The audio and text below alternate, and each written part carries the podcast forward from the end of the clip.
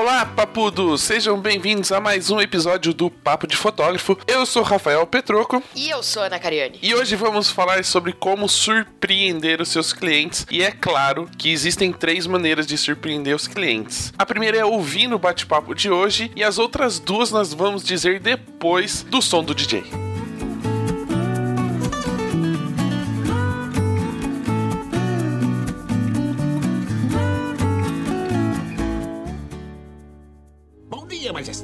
Bom dia, Zazu. Eu lhe trago as notícias matinais. Vá falando.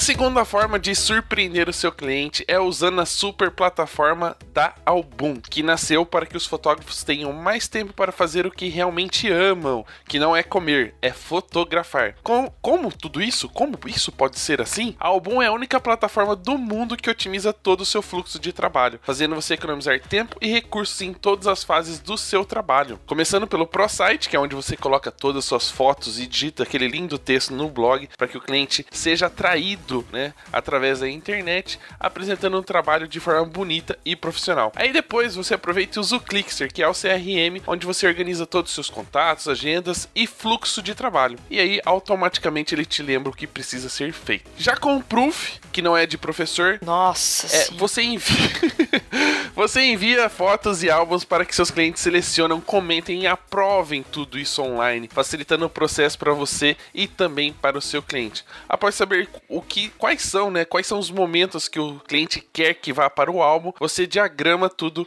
no Design Inbox, que é um software, um aplicativo in- na internet, já logo dentro da plataforma do álbum, para você diagramar o álbum. São centenas de templates prontos para você entregar o próximo álbum em menos tempo. E para surpreender e fidelizar o seu cliente, vem aquela novidade, aquele, aquela cerejinha em cima do bolo, que é a realidade aumentada, onde as suas fotos ganham vida e se transformam em vídeos na tela do smartphone do cliente. Então, se você gostou de todos esses recursos, dessas ferramentas que a Album te entrega, te dá de presente, não dá de presente, óbvio, mas disponibiliza para você poder surpreender o seu cliente, acesse agora o site da Album e se você usar o cupom PAPO30 BOOM, você ganha 30% de desconto sobre o valor atual da plataforma do ProSite. E lógico que tudo é lindo e maravilhoso no mundo da internet, né? Da, da World Wide Web. Quanto tempo faz que você não escuta esse termo?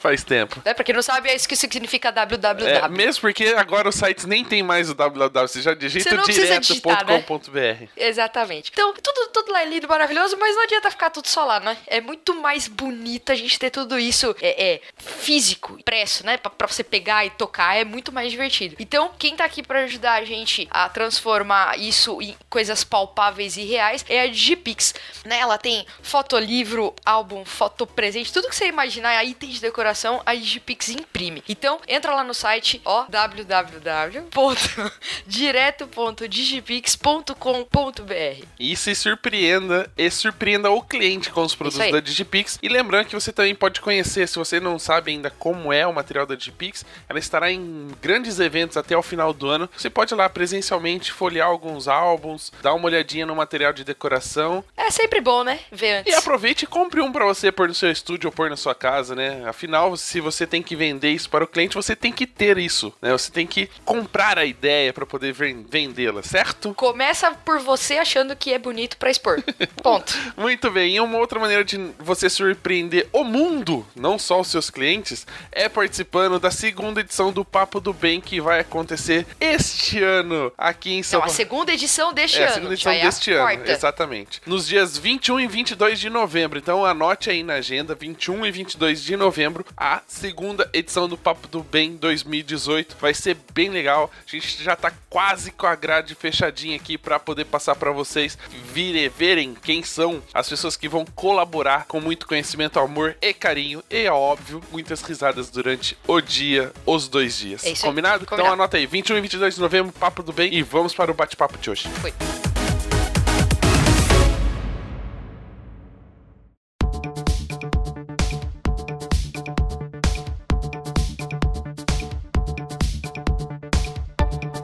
E para começar o bate-papo de hoje, vamos conhecer os convidados e as suas histórias para depois entrar no assunto que é atendimento, principalmente para a galera que está escutando aí que faz filmes. Então, Vivian e Rafa, sejam bem-vindos ao Papo de Fotógrafo. Prazer conversar com vocês. E aí já se apresentem e emendem aí como é que começou tudo. Como é que começou? A laranja começou inteira ou começou só um brotinho e foi nascendo e só nasceu metade?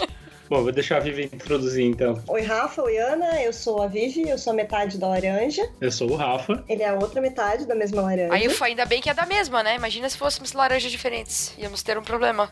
Ainda bem que é da mesma. A metade da laranja tá no mercado de vídeos de casamentos há oito anos. E quando nós começamos, nós não tínhamos este nome. Então, a nossa origem veio de, do Rafa. O Rafa trabalha com vídeo desde sempre, desde que ele era moleque, desde muito novo. Trabalhou com jornalismo, trabalhou em outras produtoras, fez frila, trabalhou com feira também, mas sempre na área de, de produção de vídeo. E quando ele cansou disso tudo, decidiu ser dono do próprio nariz, ele decidiu abrir uma produtora de vídeo. Ele decidiu abrir uma produtora produtora de vídeo. Isso aconteceu no início do nosso. praticamente no início do nosso namoro, no início do nosso relacionamento. Nós estávamos juntos há uns três anos e eu tinha um emprego formal. Foi início, eu com três anos. Eu não, quer dizer, tem pessoas que com três anos já casou, já, gente. É, a gente casou com 10. acho início, eu casei com nove, mas eu não acho início três anos. É, mas, é, enfim, nós ainda morávamos juntos, mas na casa dos pais, assim, sabe? Então, pra mim ainda era início.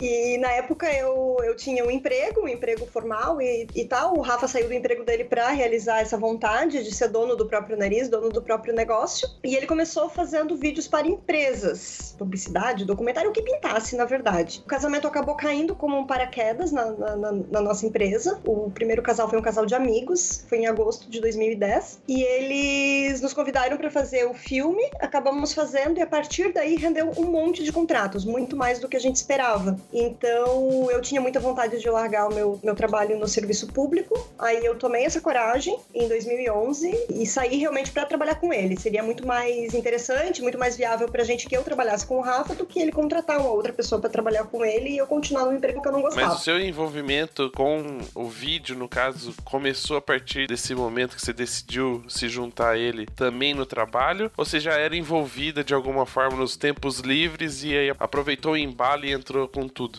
Então, eu sou, eu sou publicitária, ele também, né? Então, quando eu me formei, eu, eh, durante a faculdade eu tive um contato muito breve com o vídeo, mas eu nunca tinha trabalhado na minha área. Até um pouquinho antes de nós abrirmos a produtora, eu não sequer trabalhava na área de publicidade, eu trabalhava numa prefeitura e trabalhava numa parte totalmente burocrática, administrativa. Bem no início do nosso relacionamento, no início mesmo, eu acabei mudando de área na prefeitura para trabalhar com assessoria de imprensa. Então, na imprensa eu lidava um pouco mais com esse universo, mas também muito longe longe do que a gente faz hoje, muito longe de qualquer tipo de produção. Quando o Rafa decidiu abrir a empresa, que na época se chamava RN, que é a sigla do nome dele, quando o Rafa decidiu abrir a empresa, eu acabei me envolvendo em algumas coisas nos tempos livres, depois do meu expediente, é, mesmo os primeiros casamentos da produtora, quando eu ainda tinha um emprego formal, eu acabava indo junto com ele, já tentava auxiliar de alguma forma. Mas o meu envolvimento de verdade com o vídeo surgiu com a criação da empresa. É, e eu, como eu já trabalhava com vídeo o há muitos anos, não vou dizer quanto, senão entrega a idade, né?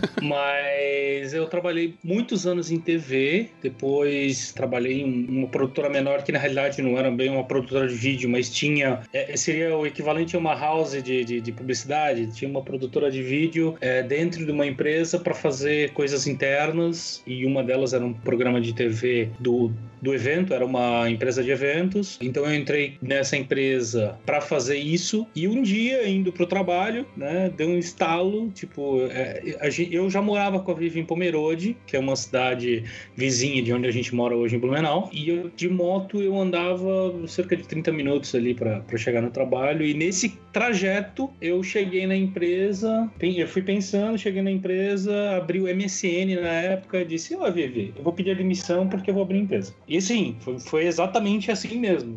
Abriu, fez, ela já começava a trabalhar é, uma hora e meia antes que eu. Então, quando é, eu cheguei na empresa, ela já estava no trabalho também. Eu entrei de manhã para dizer: Ó, oh, cheguei. A gente fazia isso todo dia, né? Ó, cheguei bem, tô aqui, né? E falei: Ó, oh, cheguei bem, tô aqui, tive uma ideia no caminho e vou abrir uma produtora de vídeo. Cheguei bem, vou pedir demissão. Bem assim, tipo. E foi isso que aconteceu naquele dia mesmo. Eu falei com o, o, dono da empresa, era uma empresa pequena, então eu falei com o dono da empresa e disse: Ó, eu tô, eu tô com uma ideia assim, eu vou, vou sair, né? Se você quiser, eu posso continuar prestando serviço para você até você arranjar alguém, mas eu tô saindo para montar minha empresa. Tipo, naquele dia, no outro dia, eu, na realidade, assim, eu trabalhei mais dois dias de. para completar a semana, digamos assim, e na, na segunda-feira, tipo, isso era uma quarta, na segunda-feira eu já, já não tava mais lá. E daí foi aonde surgiu a empresa lá no início. A gente trabalhava, nem trabalhava com casamento. É, como nós somos publicitários, tipo, a ideia era trabalhar com publicidade. Então, na época em Pomerode, então a gente atendia algumas. Uh, eu já eu cheguei a atender a prefeitura de Pomerode, cheguei a, a trabalhar com umas empresas de Pomerode, é, tanto no, no, setor privado quanto no setor é, público. público. E só que daí o casamento caiu como paraquedas pra gente. Que foi daí que a Vivi acabou saindo da,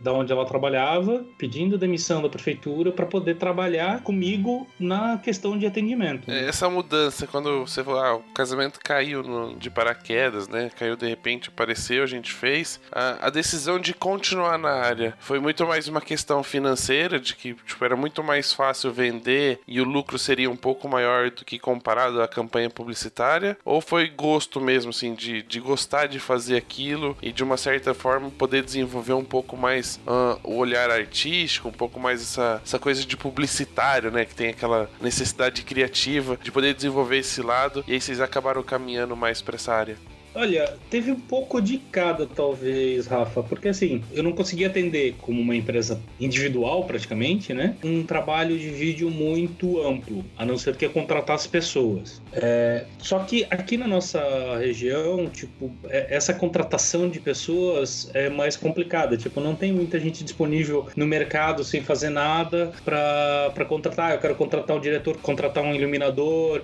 Não tem. Então eu acabava pegando o meu público-alvo empresarial eram empresas que eu conseguia fazer um vídeo demorando mais tempo para fazer, digamos assim, porque daí eu fazia tudo, mas ia fazendo devagar. Eu não tinha uma pressa de chegar na empresa, ah, eu tenho que gravar só hoje e acabou. Não, eu tinha que fazer aquilo que, que eu precisava fazer para o vídeo, mas isso, como trabalhando sozinho, acaba demorando um pouquinho mais, é, é, tinha esse perfil de público. Só que trabalhar com empresa, às vezes, é mais complicado no, sentido de aprovação de vídeo. Pô, teve uma empresa que eu eu entreguei o vídeo e tinham três diretores, e cada diretor estava me pedindo para fazer alterações conflitantes uma com a outra, por exemplo. E daí você fica, putz, agora eu vou ter que ir lá sentar com os três, botar os três sentados um de frente pro outro, ensinar é que eles têm que conversar para poder ter, fazer o meu trabalho, né? E, estava acontecendo muito isso. Quando a gente entrou em casamento, a gente viu que a gente entregava o trabalho, as pessoas adoravam e eu não tinha esse tanto esse trabalho de ter que ficar escutando alteração de vários setores diferentes, sabe? Até conhecer duas sogras.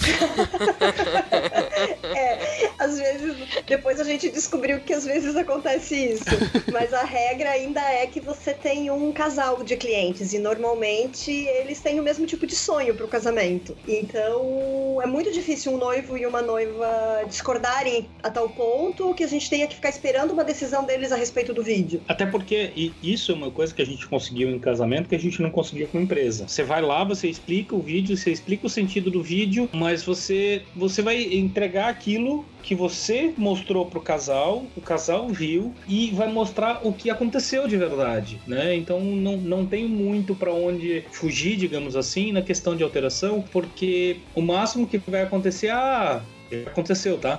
Ah, olha só, vocês filmaram aquele fulano de tal de vermelho? Putz, aquele fulano de tal de vermelho, ele era penetra no casamento. A gente não sabe de onde ele surgiu, mas foi o cara que mais apareceu no vídeo. É sempre assim, né? Sim, o, Penetra sempre vai ser a pessoa que vai fazer mais festa, porque se ele foi para lá sem ser convidado, ele foi com um objetivo, né? Mas as alterações no sentido de casamento são sempre essas. Né? Se você oferece, e daí a gente vai falar uh, daqui a pouquinho sobre questão de expectativa, se você supera a expectativa do teu cliente, ele não vai querer alterar nada porque você tipo, deixou ele satisfeito, entendeu? E teve um pouco também, assim, pelo menos da minha parte, eu achei que eu não fosse gostar de casamento quando nós começamos a fazer. O primeiro casamento foi de um casal de amigos, as indicações que seguiram também tivemos algumas pessoas conhecidas, fizemos outros amigos também nesse processo, e claro, era, era, era um gosto diferente, mas eu achei que no geral eu não iria gostar. De, de casamento, por ser um relacionamento longo, né? Por ser um, um cliente que te contrata e te contrata um ano antes e você tem todo um processo até chegar o dia do casamento dele mantendo contato. E eu me surpreendi, porque na verdade eu gostei bastante, eu me envolvia bastante com as histórias, até hoje é, é dessa forma, e acabou sendo um universo que realmente me encantou. Como eu nunca tinha sido uma menina com um sonho de casar de branco, entrar na igreja e tal, não achei que eu fosse gostar tanto da área, mas eu realmente me apaixonei bastante e eu acho que a, o, o, mais bacana, que é diferente quando você entrega um vídeo para uma empresa, é que você vê de verdade brilho no olho de quem assiste, de quem recebe o produto. Mesmo porque, em teoria, elas participam de tudo isso, né? Sim, o cliente está ali participando a, a, todo momento disso. A né? não ser que no, no, caso corporativo a filha do diretor esteja participando da campanha que ele está pedindo para filmar. Aí seria outra história, mas aí a gente também teria um outro problema, provavelmente, né? Então, assim, no casamento a gente não passa por esse tipo de, de, de situação que na empresa a gente não gostava tanto. Hoje, é, nós já vemos, claro, isso é isso talvez seja para um momento que a gente vai falar sobre futuro, sobre planos, sobre projetos. Hoje a gente já enxerga de uma outra forma como fazer vídeo para empresas. E a gente tem um projeto bacana para vídeo para empresa, que segue um pouquinho mais a linha do que a gente realmente gosta de fazer. Mas quando nós começamos, que a nossa realidade era outra, a nossa experiência também era outra, os nossos recursos eram outros, não foi tão bacana, não foi tão legal fazer vídeo para empresa como tá sendo legal fazer vídeo para casamento. É, e na época a gente meio que teve que escolher por onde a gente ia seguir, né? Tipo, ou você fazia uma coisa ou outra, porque as duas coisas é, era meio inviável você fazer sem uma estrutura, sem um é, todo um conhecimento de, de, de, como funciona o mundo de casamento, por exemplo. Então foi uma escolha, tipo, ou eu sigo por aqui ou eu sigo por ali. As duas coisas eu não, não vou conseguir atender. E hoje a gente já vê essa possibilidade de estar, tá, talvez, trabalhando com menos casamentos e conseguindo atender empresas, mas o que eu quero fazer no corporativo, o que eu quero fazer para a empresa, é o que eu faço é, em casamento, que é contar história. Eu não quero mais chegar lá e fazer um vídeo sem sentido para a empresa, né? Que é o que às vezes, muitas vezes a gente vê, tipo, são vídeos que, ah, é para mostrar o produto aqui, mas você não humaniza aquele produto, não humaniza a empresa. Até tem um sentido, mas não, não o sentido que eu quero passar. Né? Tipo propaganda de perfume estrangeiro. Isso. Eu não sei se você já, já, já viu o, o, canal do Gaveta Filme filmes. Ele tem ó, o primeiro vídeo do canal dele é, é justamente um, um, um, comercial de perfume não faz sentido. Então é por aí. É engraçado como o processo se inverte, né? No começo vocês tinham poucas pessoas, pouca estrutura física para atender as empresas e, e, a oportunidade de fazer casamentos. Né? Os casamentos, de uma certa forma, atendiam esse requisito. Você poderia fazer só com duas pessoas, ter um olhar mais criativo, mais, mais romântico, digamos, para filmagem. E hoje, depois de toda uma experiência vocês sabem que conseguem produzir algo para as empresas com a estrutura que tem hoje, com esse mesmo olhar criativo, com esse mesmo olhar, ou seja, de uma certa forma vocês já poderiam estar tá fazendo isso há muito tempo, mas ainda não sabiam como fazer.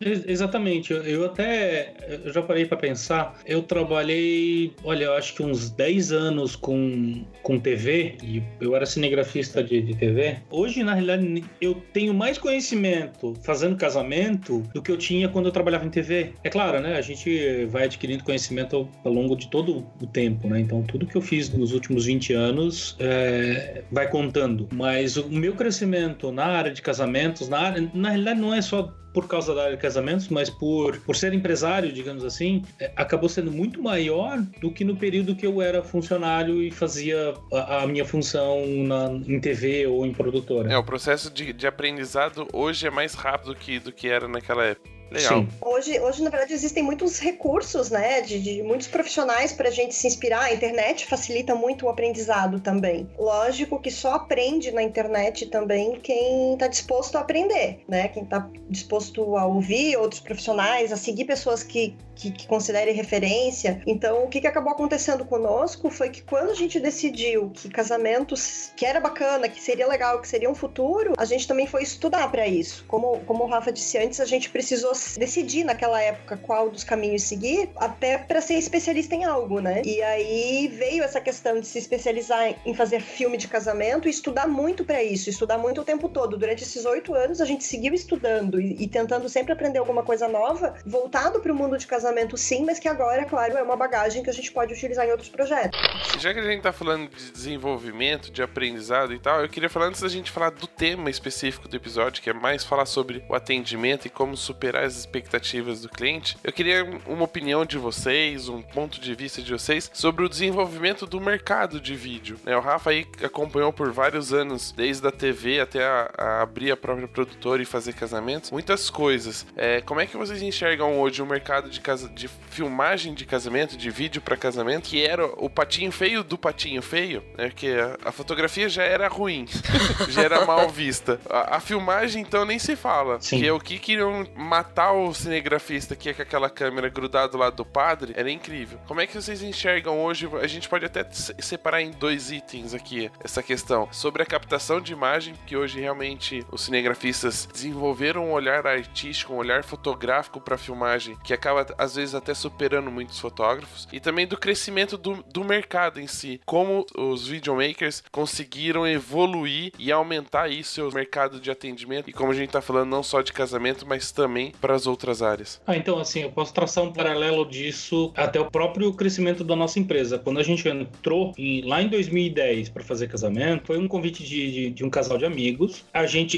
eles já sabiam que eu trabalhava com vídeo e tal, e falaram: Ó, oh, eu gosto dos vídeos que você faz, eu quero ver se você consegue fazer o nosso casamento. E a gente, esse primeiro casamento que a gente fez, tipo, eu já fazia casamento antes, mas como frila, nunca é, meu, né? Então esse primeiro casamento serviu de start pra gente sentar e dizer, tá, vamos fazer casamento?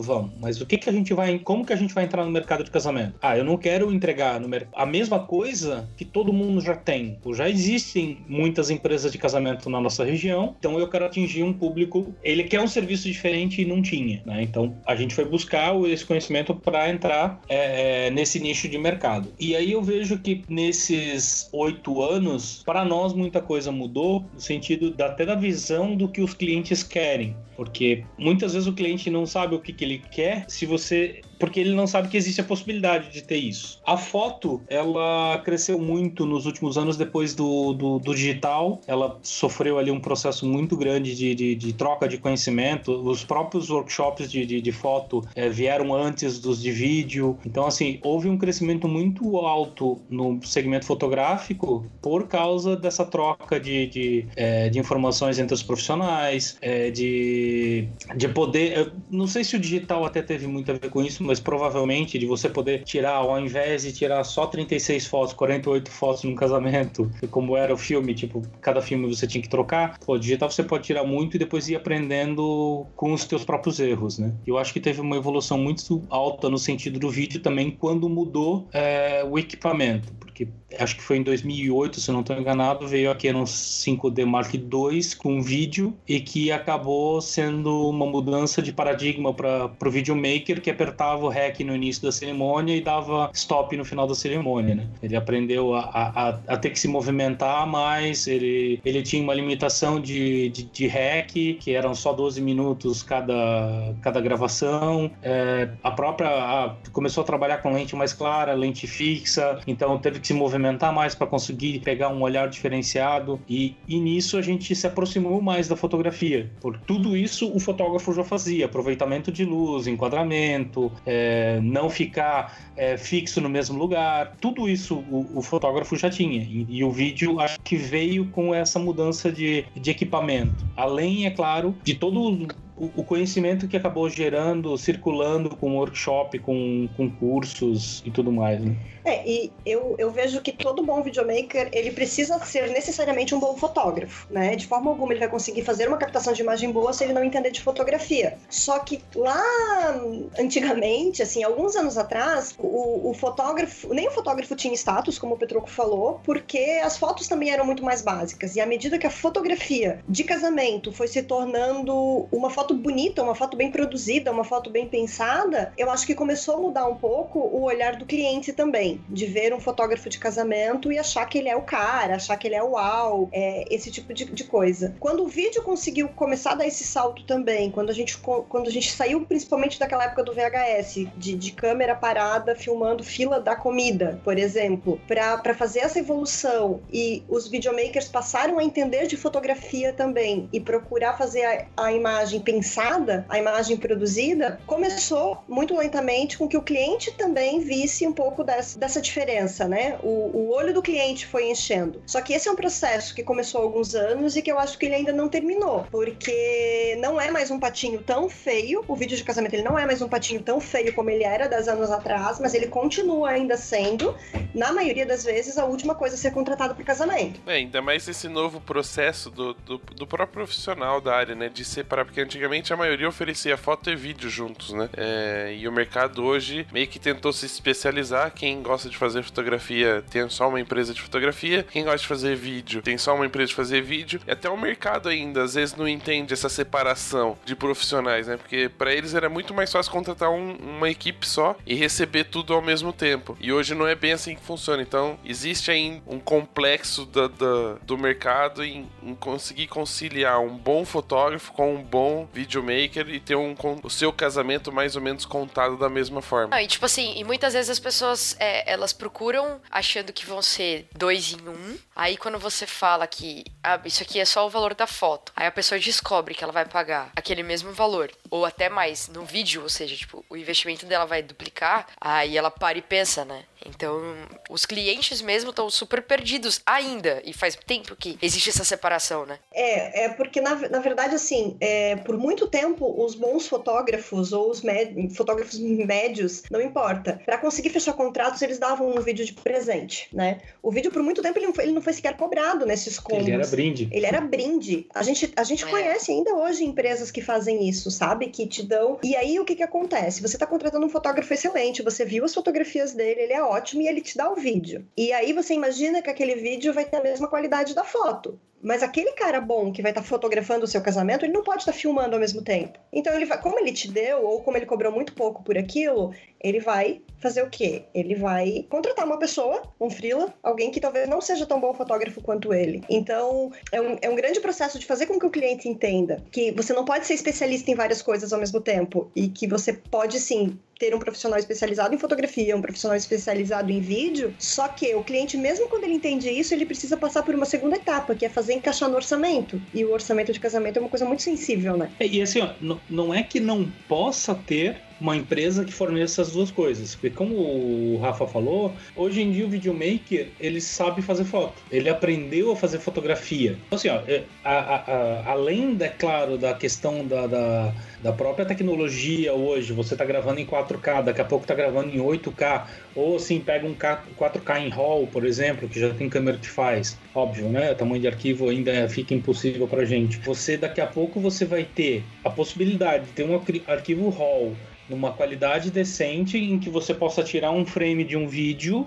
e usar esse frame como uma fotografia de verdade com é, a mesma qualidade de uma foto, né? Porque o arquivo de vídeo em si ele é mais comprimido que uma fotografia, então eu acho que ainda não, não permite isso é, de forma mais ampla. E, e como também assim pode haver, por exemplo, uma empresa que tenha, que ofereça as duas coisas, mas que se preocupe em ter um vídeo bom, em ter uma foto boa. Não, não é não é essa a limitação, mas é que a maioria dessas empresas de foto e vídeo que a gente tem no, no, nosso mercado de casamento, elas são empresas menores, elas são empresas que ou é um casal, ou é, são irmãos, ou são amigos, né? Então, acaba que a, a, a quantidade de, de, pessoas da empresa é uma limitação para isso, entendeu? Ou seja, é complicado para todo mundo ao mesmo tempo e desde sempre. Exato.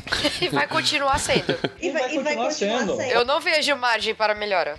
Existe, tipo, o que você acha que você é capaz de fazer. Você pode fazer as duas coisas medianas, você pode fazer as duas coisas muito bem, como também tem gente que faz as duas coisas e entrega um material ruim, tanto em foto quanto em vídeo.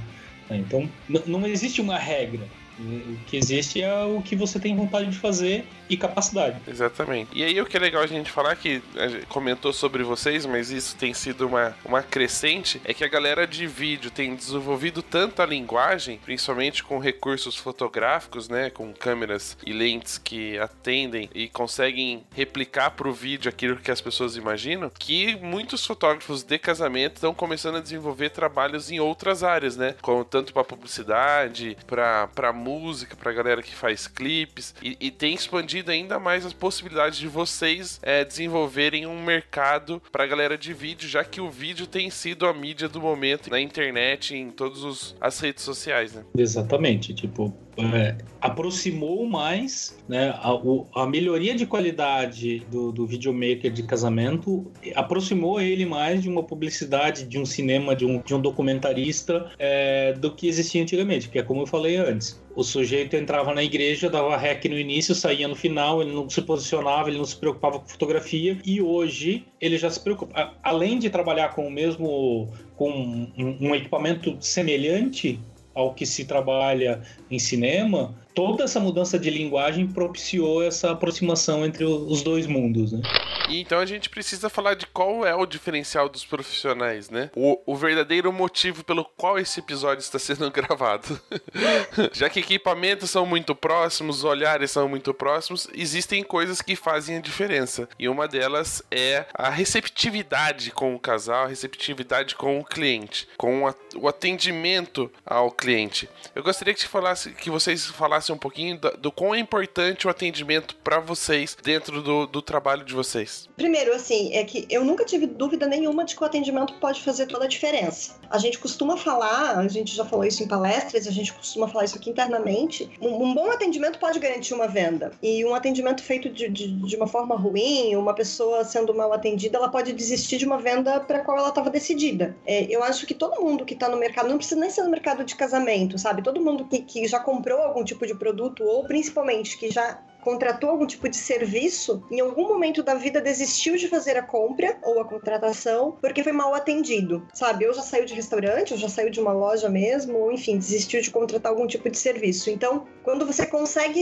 é, cativar esse cliente e fazer com que ele se sinta próximo a você, isso é um grande passo para tua venda. Isso não significa que o teu trabalho pode ser ruim, ou que o teu, teu trabalho pode ser mediano, ou que você não precisa mais atender as expectativas daquele casal, no caso de casamentos, mas que pode sim fazer a diferença durante todo o processo. E, e aí a gente fala do atendimento desde o primeiro atendimento, sabe? Quando esse cliente ele ainda está no universo dos potenciais clientes e ele te procura para fazer um, um, um orçamento de vídeo. Então, saber responder, saber, saber ser ágil na hora de prestar as informações, podem com certeza fazer com que essa pessoa realmente venha ao teu encontro e aí você consiga de fato fazer um atendimento para ela, vender o teu peixe e aí sim ele vira o teu cliente, de fato. E, e assim, né, é, o atendimento ele é meio que a cara de todas as empresas, de qualquer empresa, é, seja um restaurante, seja um posto de gasolina, seja é, uma gráfica, uma empresa de vídeo, qualquer empresa quem for atender o cliente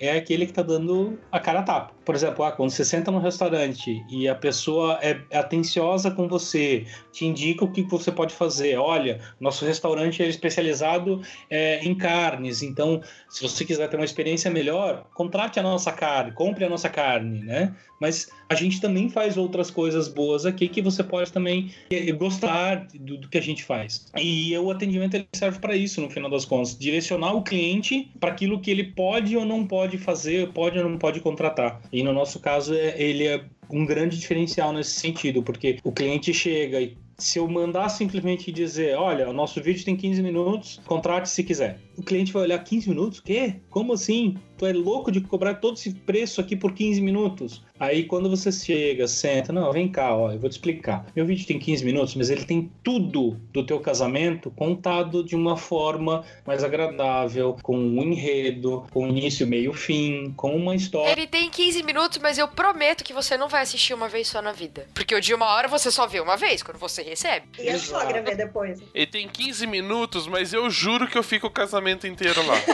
pois é. Também. Tem os dois pontos, né? Então, assim, é, é, é muito de explicar para o cliente tudo aquilo que você oferece, tudo aquilo que você pode oferecer para ele dentro do teu conhecimento. Não é simplesmente vender uma fórmula, tipo, ah, pega aqui a nossa tabela, contrata aí o que você quiser e ponto final, sabe? É, é convencer o cliente que aquilo que você faz, você faz com conhecimento e você faz realmente para o cliente cliente e não para você. Não, é legal até, até só um levantando assim uma. Quando a gente fala de atendimento, vem comida na cabeça, óbvio, cabeça de gordinho, é sempre assim. A gente vai no restaurante, se a comida é boa, mas o garçom não te atende bem, você já fica puto da vida, né? Você já fica muito chateado e nem quer nem saber se comida é boa. Às vezes você fica até estressado e nem come direito, o negócio fica ruim. E a gente fala de atendimento. Por mais que seja simples a função do cara de só servir, né? Ele é realmente a cara do restaurante, é a pessoa que você tem contato. É a humanização da empresa tá centralizada no garçom. Eu, eu, eu posso até. Essa questão de comida, a gente sabe de umas histórias assim, tipo, a gente já viveu história de sentar no restaurante, chegar num determinado horário, tipo, ah, eu quero pedir tal coisa.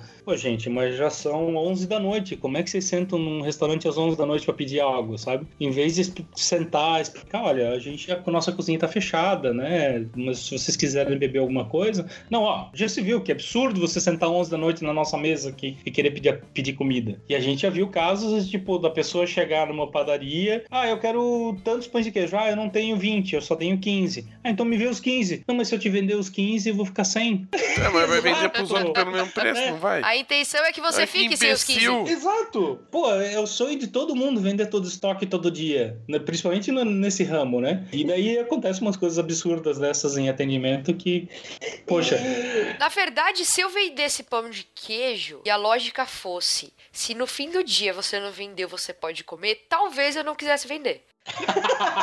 talvez foi isso que ela pensou, né? Não é? Ou você come ou vai pro lixo. Pô, daqui que eu como. Faz sentido. Faz... Eu não tinha pensado por esse lado. Foi eu que eu presenciei essa cena do pão de queijo no... numa, numa padoca que eu costumava almoçar. Fazendo essa analogia pra mim hoje, é um cliente chegar e falar: olha, eu quero contratar todos os vídeos que vocês oferecem. E eu, por algum motivo, dizer que todos eu não posso fazer. Sendo que você já tem tudo filmado, tipo, já tá pronto. Te- teoricamente você já tem lá o, o negócio, a bandeja cheia, né? É, então, tipo, enfim, claro, lógico que na prática não é bem assim, né? Íntegra precisa ser filmada de uma forma, trailer é vendido de outra forma, mas é, em teoria, se o cliente quiser contratar tudo, você vai dar um jeito de atender ele e vender tudo, porque também envolve uma questão de dinheiro, né? O que pode acontecer, é claro, de você informar o cliente, olha, você quer isso e você quer aquilo, e os dois são muito parecidos. Você quer mesmo? Né? Eu vendo eles como opção, tipo, ou, ou, né? Mas se você quiser contratar os dois, eu não vejo problema nenhum em fazer. né? Informar o cliente, eu acho que é muito importante né, nessa nossa área, né? Porque depois o cliente vai saber, ah, mas são duas coisas iguais. É, pois é, né? Fazer o quê? Eu avisei. Quando a gente fala em atendimento nesse mercado de casamento, por mais que a gente faça analogias com vários, né, com, com vários serviços e principalmente com comida, que realmente é muito fácil de, de comparar e de a gente entender a importância do atendimento, tem que se levar uma coisa em consideração: é, noivo e noiva, né? São clientes que têm uma carga emocional e uma expectativa diferente dos outros tipos de cliente. Quem, quem já passou por isso sabe disso na pele, mas quem não passou por isso também não é difícil imaginar pela experiência de mercado. Enfim, que as noivas elas são ansiosas, elas querem sim resposta rápida e elas têm milhões de dúvidas, sabe? É, algumas raras exceções é que são mais atípicas, mas no geral a noiva tem um monte de dúvida, ela não tem certeza se é aquilo que ela quer, ela não tem certeza se aquilo vai ficar bom, ela tá no meio, ela passa um ano inteiro decidindo coisas extremamente importantes para ela, sabe? O cardápio, o que, que vai ser oferecido, o tipo de vestido, se o vestido vai véu, se não vai ter véu, se vai ter renda bordada, se vai ter cristal bordado, a maquiagem, se o cílio postiço vai ser pequeno, grande, médio, se ela vai usar sombra brilhante ou sombra mate. E aí, quando ela tá com esse um milhão de coisas na cabeça, ela também precisa decidir, no nosso caso, qual vai ser o vídeo que ela vai contratar. Se ela gosta do estilo de vídeo que a gente vende, se é isso que ela quer que fique registrado, se ela quer contratar trailer ou não, ela não sabe se isso vai ser importante, ela não sabe se a mãe vai querer ver a íntegra da cerimônia religiosa, mas ela acha que talvez sim. Então, o profissional que tá aí tentando vender essa renca de coisa para essa, essa pessoa, para essa noiva, para esse noivo, precisa entender e ter um pouco de sensibilidade na hora de fazer desse trato, sabe? Porque senão realmente pode deixar de prestar uma informação importante ou pode perder a venda simplesmente porque ela não foi com a tua cara. E daí a gente pode até ampliar para os outros eh, fornecedores de, de, de casamento. O que a gente sente, assim, que, que falta um pouquinho de, de, de, tato, de dizer, olha, noiva, você vai casar ao ar livre? Tá, mas você quer um véu longo, mas ao ar livre pode ventar. Teu véu pode voar e enrolar no teu cabelo, sabe? Sabe? O profissional do, do, do vestido dizer isso, é, ou a decoração, você tá querendo fazer tal coisa, mas tal coisa no lugar que você quer não combina muito bem. É, eu acho que as pessoas estão tão. As pessoas que eu digo, os profissionais, eles estão tão acostumados a fazer só o que eles fazem. Ah, eu faço isso. Que a, o cliente chega lá, ele oferece aquela, aquele é, formatinho, quadradinho, do jeito que eu vendo sempre, e pronto. Não consigo me adaptar fora disso. Que acaba. Uma noiva é indicada para outra e tipo, só que os casamentos são diferentes, mas eles acabam é, entrando no mesmo formato, mesmo sendo diferentes, entendeu? E tem algumas coisas que atrapalham o casal que ninguém diz para eles que isso vai atrapalhar. Daí chega aqui com a reunião pra gente, ah, ah tá, você vai contratar um tal coisa para fazer no teu casamento, mas lembra só uma coisa, assim, ó, no teu casamento acontece isso, acontece aquilo. Então, a gente acaba é, ensinando o casal ao que contratar, mesmo nos outros serviços, vezes. É, seria mais ou menos assim, o pessoal acaba ficando com medo de falar que pode dar de errado para não perder a venda, né? Exatamente. Então, se ela falar, ah, eu quero fazer isso, ah, tá bom, vamos fazer. Tipo, se ela falar, não, não vai combinar, ela fala, ih, se eu falar que não vai combinar, ela vai brigar comigo, ela não vai querer fechar comigo e vai fechar com o meu concorrente. Exato. E não é bem assim que as coisas funcionam. E tem uma diferença grande entre você alertar para alguns pontos que pode não dar muito certo do, e, do que impor a tua opinião. Eu acho que a vontade, o desejo tem que ser sempre do coração do noivo e da noiva. O casamento é deles, né? Mas a gente tem muito mais experiência em casamento do que aquelas pessoas que estão vindo para casar. Né? Os profissionais sempre têm muito mais experiência porque viveram muito mais isso. Então, utilizar essa experiência, inclusive, para dar boas dicas para fazer com que o resultado seja melhor para todo mundo, seja melhor para o casal, seja melhor para o vídeo, seja melhor para a foto. Então, por exemplo, a gente, já a gente já teve alguns pedidos de noiva que, que sugeriram a contratação de um drone. Eu atendi uma noiva esses dias que ela falou: ah, Eu quero pôr o drone, eu quero saber se vocês cobram extra para pôr o drone. Quando eu fui ver as imagens do lugar, o lugar ele era muito feio visto de cima. Ele não era esteticamente bonito. Então, por que que eu vou tentar empurrar um. A gente nem faz, né? Hoje em dia a gente não faz mais a cobrança extra para usar o drone, mas pra que que eu vou vender uma coisa? O meu resultado vai ficar ruim, porque eu vou ter que pôr a tal da imagem lá com um entorno muito feio e, e o resultado não vai ser legal pro cliente também. Então, talvez tentar trocar isso, dar uma outra sugestão. Por que que você gosta do drone? Ah, você gosta do drone só porque a sua amiga usou? E talvez explicar exatamente quais as diferenças. Por que que a sua amiga que casou num sítio todo verdinho com, uma, com lago azulzinho lindo, o drone ficou maravilhoso, e você que vai casar num lugar que o entorno todo é muito feio, não vai ficar tão legal, sabe? É importante, e é uma coisa que eu falo sempre, em qualquer coisa que se faça na vida, tem uma coisa que chama bom senso. Se ele for usado, bem usado, 80% dos problemas estão resolvidos. É, exatamente, bom senso. E, e falando um pouquinho da, da captação, não de imagens dessa vez, nem de drones, falando da captação dos clientes, né? Uh, como é que funciona para vocês? Falar que no começo foram muitas indicações, mas a gente sabe que com o avanço das redes sociais, é, muito mais pessoas têm acesso ao nosso trabalho para vocês como é que funciona, de onde eles vêm, onde eles moram, o que, que eles comem, onde eles vivem. e como é que e como vocês fazem para centralizar? Porque hoje a informação no Instagram, no Facebook, no WhatsApp, como é que vocês se organizam para centralizar as informações e não deixar ninguém aí sem ser atendido? Na verdade, assim, a gente tenta ainda, né? É, a, enfim, a gente ainda tenta descobrir modos de aparecer mais nas redes, a gente ainda tenta aprender é, uma forma de que na internet, para pessoas que ainda não nos conheçam, a gente consiga aparecer cada vez mais. O nosso cliente chega, a maior parte dele, por indicação de outro cliente, de quem já foi cliente da metade da laranja. E às vezes, é, esse próprio boca a boca ele funciona na internet também. Como é que eu vou explicar isso? Eu tô lá, eu mostro um trabalho meu, mas a partir do momento que eu tenho um engajamento de quem estava envolvido naquela história, é, ajudando na minha repercussão daquele casamento, daquele frame, daquele vídeo, isso normalmente me rende mais uns três, quatro pedidos de orçamento, né? Então a gente entende que a gente precisa da rede dos do, do, de cliente, de fato, que fala bem do nosso trabalho, que vai lá fazer um comentário, que vai lá compartilhar o nosso trabalho, mas a gente também precisa aparecer na internet. A gente utiliza muito o Instagram, a gente utiliza muito, muito, muito o Whats. Estamos usando o YouTube, estamos usando o Facebook, mas a gente ainda não descobriu uma fórmula para que a gente tenha só post de sucesso, só post com muitos views, com muitos cliques, sabe? É, é um processo de fazer teste mesmo. Tipo, nós, nós, nós não somos referência nisso. Referência de uma forma de aparecer, se posicionar bem na internet, atingir o nosso público-alvo e converter em venda a partir daí. Mas a partir do momento que a gente está se expondo na internet, a partir do momento que a gente está ali divulgando o trabalho na internet e tem as pessoas falando gostando da gente na internet, é, os contatos têm vindo é, de todas as formas. A gente recebe pedido de orçamento, ou pedido de mais informações no, no inbox do, do, Instagram, do Facebook, nos nossos Facebook pessoal. É, eu divulgo um link direto para o nosso WhatsApp em várias plataformas. Então, por exemplo, no YouTube, quem assistiu um vídeo nosso no YouTube vai ter um link direto para o meu WhatsApp. E eu respondo muito por WhatsApp. E eu procuro dar um pouco menos de trabalho para o cliente do que ele gostaria, sabe? Tipo, do, que, do que ele acha que pode ter. Então, assim, se o cliente me procurou pelo Instagram, eu procuro responder ele pelo Instagram. Eu não peço para que ele faça contato comigo de novo. Eu sempre entendo assim: a menina que chegou lá no Instagram, viu uma publicação nossa, mandou um inbox pedindo se a gente tem disponibilidade na data X e que ela gostaria de saber o valor do, do, do, do vídeo, ela já, ela já me disse o que ela quer. Ela quer saber se eu posso filmar o casamento dela no dia X e quanto que isso vai custar. Então eu não preciso pedir que ela me procure de novo. Claro que se eu quiser centralizar tudo num lugar só, se for mais fácil para mim mandar um e-mail com a nossa proposta completa, tentar marcar reunião utilizando o e-mail, eu peço o e-mail dela. Mas eu tenho o atendimento em todas as mídias, em todas as redes sociais eu faço o atendimento. E aí o envio, mesmo que eu atenda a menina ali, eu mande a proposta para ela lá no Instagram, mando o valor, mando tudo, eu peço o e-mail dela e formalizo por, por e-mail também. Então eu tenho controle lá. Mas a conversa da, da, minha parte sempre vai ser no lugar que o cliente se sente mais confortável. Se ele gostar de conversar pelo Instagram, vai ser pelo Instagram que a gente vai conversar. É claro que isso depende muito da, da, da tua estrutura, né? Eu vejo. Eu já vi exemplos de fotógrafos, videomakers, que preferem receber. Ah, eu, eu só recebo por e-mail. Trabalho, eu só recebo por e-mail, ponto final.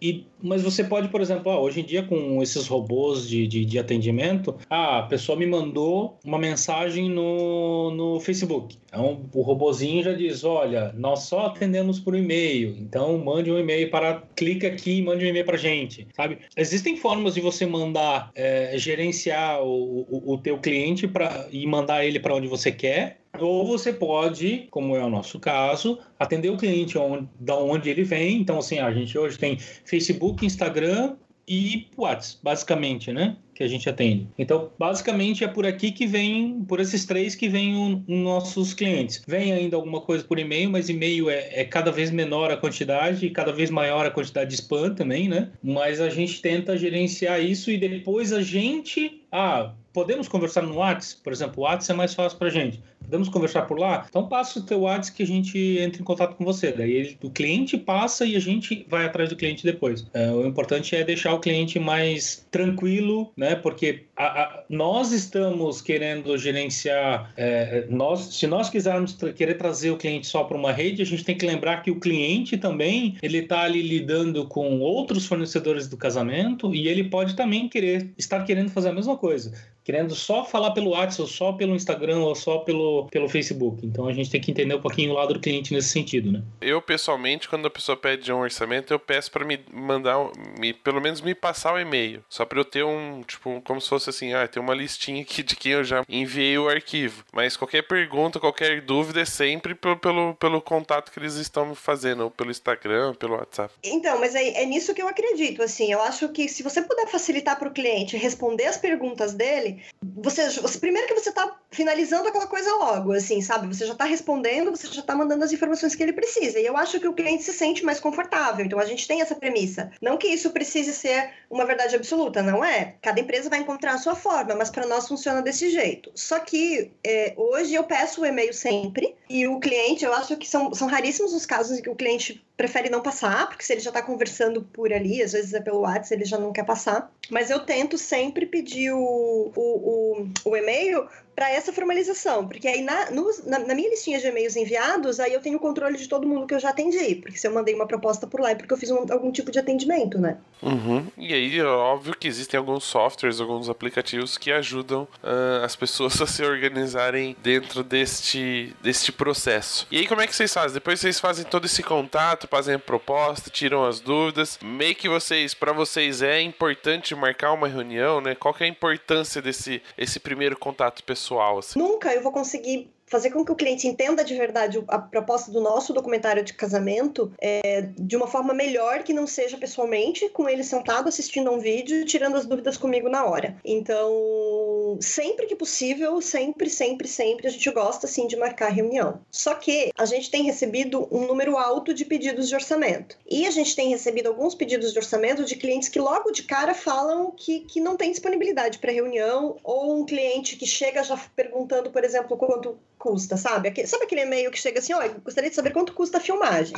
Tem cliente que chega, o e-mail, o e-mail chega da seguinte forma: Olá, tudo bem? Eu sou amiga da fulana, ela, vocês fizeram o vídeo de casamento dela, eu gostei muito, gostaria de verificar se vocês têm disponibilidade, quanto custa para fazer o meu. Então, assim, esse cliente que já veio com uma referência, que já veio com uma indicação, eu também sei que vai ser mais fácil trazer ele para reunião. Ele já tem uma referência do que nós somos, de, de qual é o, o tipo de trabalho que a gente oferece, e normalmente esse cliente está mais disponível. O cliente que manda manda o pedido solicitando quanto custa a filmagem, normalmente ele não quer fazer reunião, ele quer saber de fato quanto custa. Então, sempre, a primeira coisa que eu tento sempre quando eu recebo contato é perguntar se tem disponibilidade e falar que a gente gostaria de fazer uma reunião. E aí eu uso muito o meu feeling mesmo, de perceber se eu vou conseguir trazer aquele cliente para reunião, eu insisto um pouco mais. E se eu percebo que eu não vou conseguir, ele não vai vir para reunião, ele quer saber o preço, aí eu acabo enviando uma proposta. A gente tem um e-mail padrão com uma proposta completa. No, no, o PDF explica tudo o que precisa ser explicado. Eu acho que não é tão eficiente quanto um cliente assistindo o vídeo junto conosco, mas eu mando o, o PDF com a nossa proposta, com tudo o que ele precisa saber, com todas as informações que eu acho que são relevantes para ele quando ele for comparar o nosso orçamento e o nosso tipo de vídeo com o, com a próxima empresa que ele vai consultar e eu acabo enviando por e-mail mesmo. E não sei se eu consegui explicar, é, porque essa questão é bem isso mesmo, assim, muitas vezes eu preciso usar o meu, o meu feeling para entender que aquele cliente não vai fazer reunião, mas se ele não vai fazer reunião, eu não posso perder a oportunidade de pelo menos mostrar o que eu faço. Não, deu para entender sim, assim como você às vezes também tem o feeling da cilada Bino, né? Você já ah, entende que a gente vai te dar problema. É a mesma coisa. Esse cliente aqui vai dar merda. Esse cliente aqui vai fechar. Eu vou puxar ele para fazer reunião porque vai dar certo. É a mesma, a mesma pegada. É, sim, sim. E a gente acaba, com, com o tempo, com a experiência, a gente acaba realmente tendo esse, esse termômetro, assim, né? De, de, de cliente que às vezes o cliente se dispõe a vir na reunião e às vezes você sacou que não vai ser, não vai rolar, mas faz a reunião do mesmo modo, né? Eu acho que, que nunca é demais aparecer pro cliente e tentar mostrar o que você faz. Mas a gente também, eu também já tive cliente que eu entendi que não, não ia rolar, mas que não ia rolar e que bom que não ia rolar, sabe? Cliente uhum. que se rolasse assim crenca. Não fecha, não fecha, não fecha, né?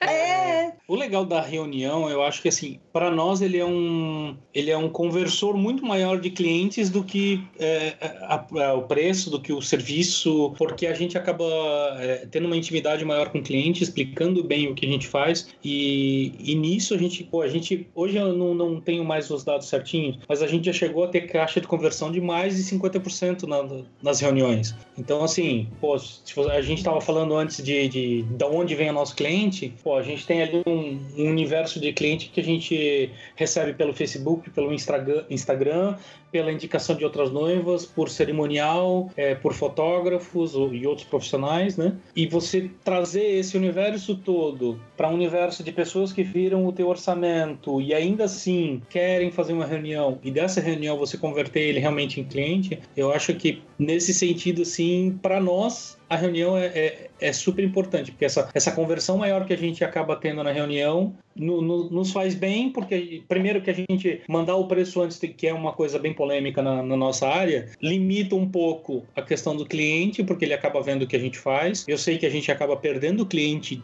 em potencial também, mas é uma é um risco que a gente se propõe, né? É, mas acaba que quem vem para reunião já é bem disposto a realmente fechar. Então, eu acho muito interessante nesse sentido a reunião. É, teve um, teve um período que a gente resolveu fazer um teste e mandava as informações sobre como era o trabalho, mas não falava em valores, em, em preço, é, pela internet, né? Nem pelo WhatsApp, nem pelo, pelo e-mail. E, e, quem quisesse saber realmente quanto custava, precisava vir para reunião. Mas eu passei, assim, umas três semanas fazendo reunião todos os dias. E a minha reunião não é curta, eu faço uma reunião de pelo menos duas horas, porque é o tempo de assistir o vídeo, tirar as dúvidas. Normalmente a gente assiste mais do que um documentário, né? O cliente acaba pedindo para ver outro com uma referência diferente. Porque ele não tem uma hora.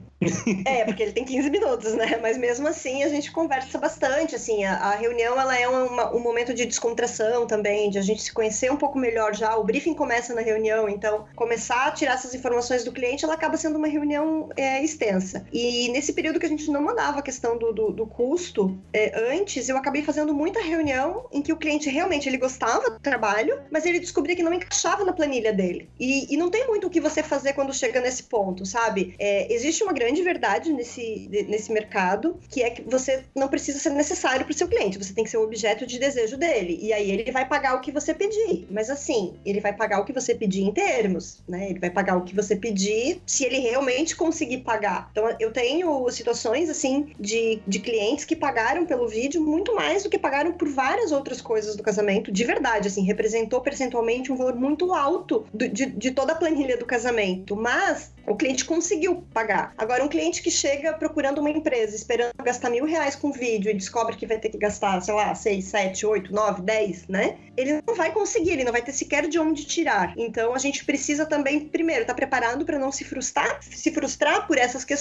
porque nem sempre você não ter sido escolhido não significa necessariamente que o cliente não gostou do teu trabalho. Às vezes, ele só não tem condições de pagar. E fazer a reunião sempre, o tempo todo, sem nunca passar o custo acaba fazendo com que eu tivesse um dispêndio de tempo muito alto para fazer essas reuniões e eu poderia estar aproveitando esse tempo melhor tentando captar o meu cliente que ainda não me conhece, por exemplo, tentando desenvolver alguma estratégia, alguma ação lá no Instagram, lá no Facebook para atender cliente, que também é uma questão que leva muito tempo, né? E queria entrar com uma polêmica, assim. Vocês falaram que às vezes faz a reunião e, e vê que não rola, que pode gerar problemas. E a gente tem uma outra discussão muito no nosso mercado que é sobre o cliente não faz o meu tipo, né? Que, que, na verdade é, ah, só quero atender clientes que têm o meu estilo. Se eu faço de dia ao ar livre com estilo hippie, eu só vou fazer coisas. Se a pessoa não for fazer um casamento assim, eu não vou atender. Como é que vocês balanceiam isso? Pô, a gente podia criar. Eu acabei de ter uma ideia aqui. Vamos fazer o, o Tinder do, dos casamentos? tipo, você dá match no cliente. É, é tipo, cliente. cliente que combina com seu estilo, você dá match. E se, se der o match, o super match, entendeu? Aí a gente marca a reunião. O cliente recebe o orçamento. Isso, é isso. olha só que incrível, gente. Tô perdendo dinheiro. Olha. Tô perdendo dinheiro, Ana. Então, assim, é, a gente, primeiro, a gente tem um gosto pessoal, né? Que tipo de casamento eu e o Rafa gostamos?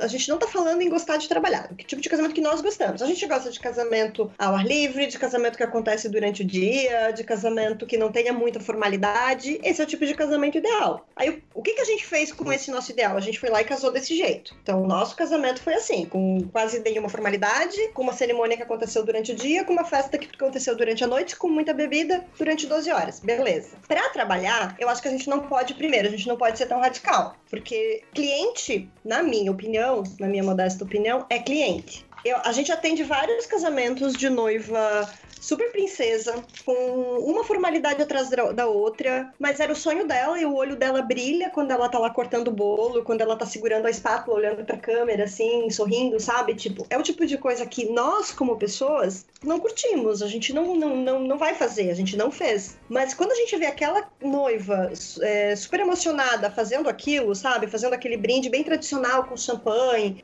é, é tudo isso, a gente entende que aquilo tem uma importância para aquele cliente. Então, se basear basear só no seu próprio perfil pessoal, eu não acho que seja a solução. A gente acaba tendo muito mais clientes que fazem festas, que, que tem o tipo de, de, de casamento diferente do que, do que é o nosso ideal. Só que a gente tem um tipo de vídeo muito específico. Então, o que, que eu diria que seria o meu cliente ideal hoje? O meu cliente ideal é o que assiste o nosso documentário de 15 minutos, acha que é legal o vídeo ter só 15 minutos e acha que é legal um vídeo que conte algum tipo de história que tenha bastante conteúdo nesses 15 minutos. E isso, para mim, é o cliente que eu acho que ele é ideal hoje. É só esse e tipo que pague. E que pague, lógico.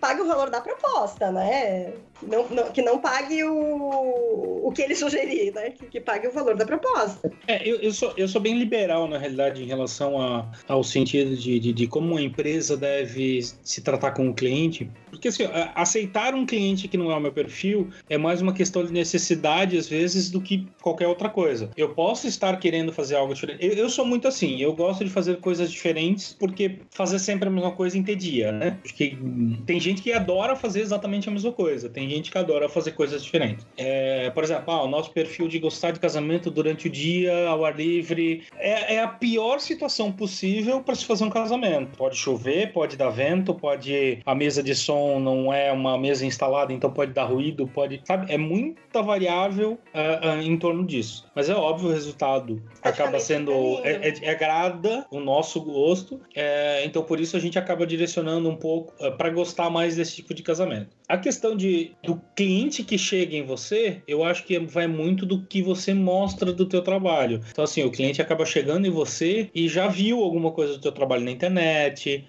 é, ele, ele já está meio limitado, digamos assim. Ele não vem qualquer tipo de cliente. Não, não chega o cliente que quer um casamento totalmente clássico na gente. Então o vídeo, né? O casamento no, é no, é clássico. Não, o casamento o sim. Não, é o vídeo. Ah, o cliente ele quer aquele vídeo clássico. Ele não chega na gente. Não, é, são pouquíssimos casos. E quando vem, tipo, a gente apresenta a nossa proposta, o cliente acaba optando por não fechar. Mas... Ou a gente convence o cliente de que o que a gente faz é, pode ser melhor para ele, e não é um convencimento forçado, não é uma coisa assim, ah, esse é melhor para você. Não, não é isso. Esse é o que a gente faz, e o cliente acaba gostando do que a gente faz. É, ou acaba que o cliente, tipo, ah, não, realmente não é meu estilo, eu prefiro o outro casamento e ponto. Mas assim, a polêmica, a polêmica existe, né? Porque se a gente fosse seguir a regra que parece que se aplica ao mercado, se o cliente não quiser aquele meu vídeo de 15 minutos que conta uma história, que tem um pouco de voz dele, que tem bastante conteúdo ali dentro daqueles 15 minutos, eu não vou querer atendê-lo. E para nós isso não é verdade. Nós já, nós já tivemos, por exemplo, vídeos que fugiram do nosso padrão de documentário, que a gente editou de uma forma diferente para o cliente, só que tudo isso foi conversado antes. Quando o cliente assistiu e falou: Olha, eu acho bacanas as imagens de vocês eu gostei de várias coisas, inclusive eu gostei muito do atendimento. Vocês foram uma empresa que. Você, foi a empresa que melhor me atendeu. Então eu gostaria de fechar com vocês, porque eu tenho certeza que eu vou ter um processo legal. Mas o vídeo, assim, aí ela começou a colocar alguns pontos. Por exemplo, era uma noiva, a gente usa muito a voz do cliente, né? A voz do casal no vídeo. É uma coisa que o Rafa gosta bastante de usar e que ajuda muito a contar a história. E essa noiva em especial, ela não queria falar, ela não queria a voz dela. Então, tipo, não, então peraí, vamos, vamos montar o teu vídeo de uma forma que conte a história do dia sem que vocês precisem falar. Ah, então. E a gente contrata uma dubladora. E a gente contrata uma dubladora. Foi ótimo.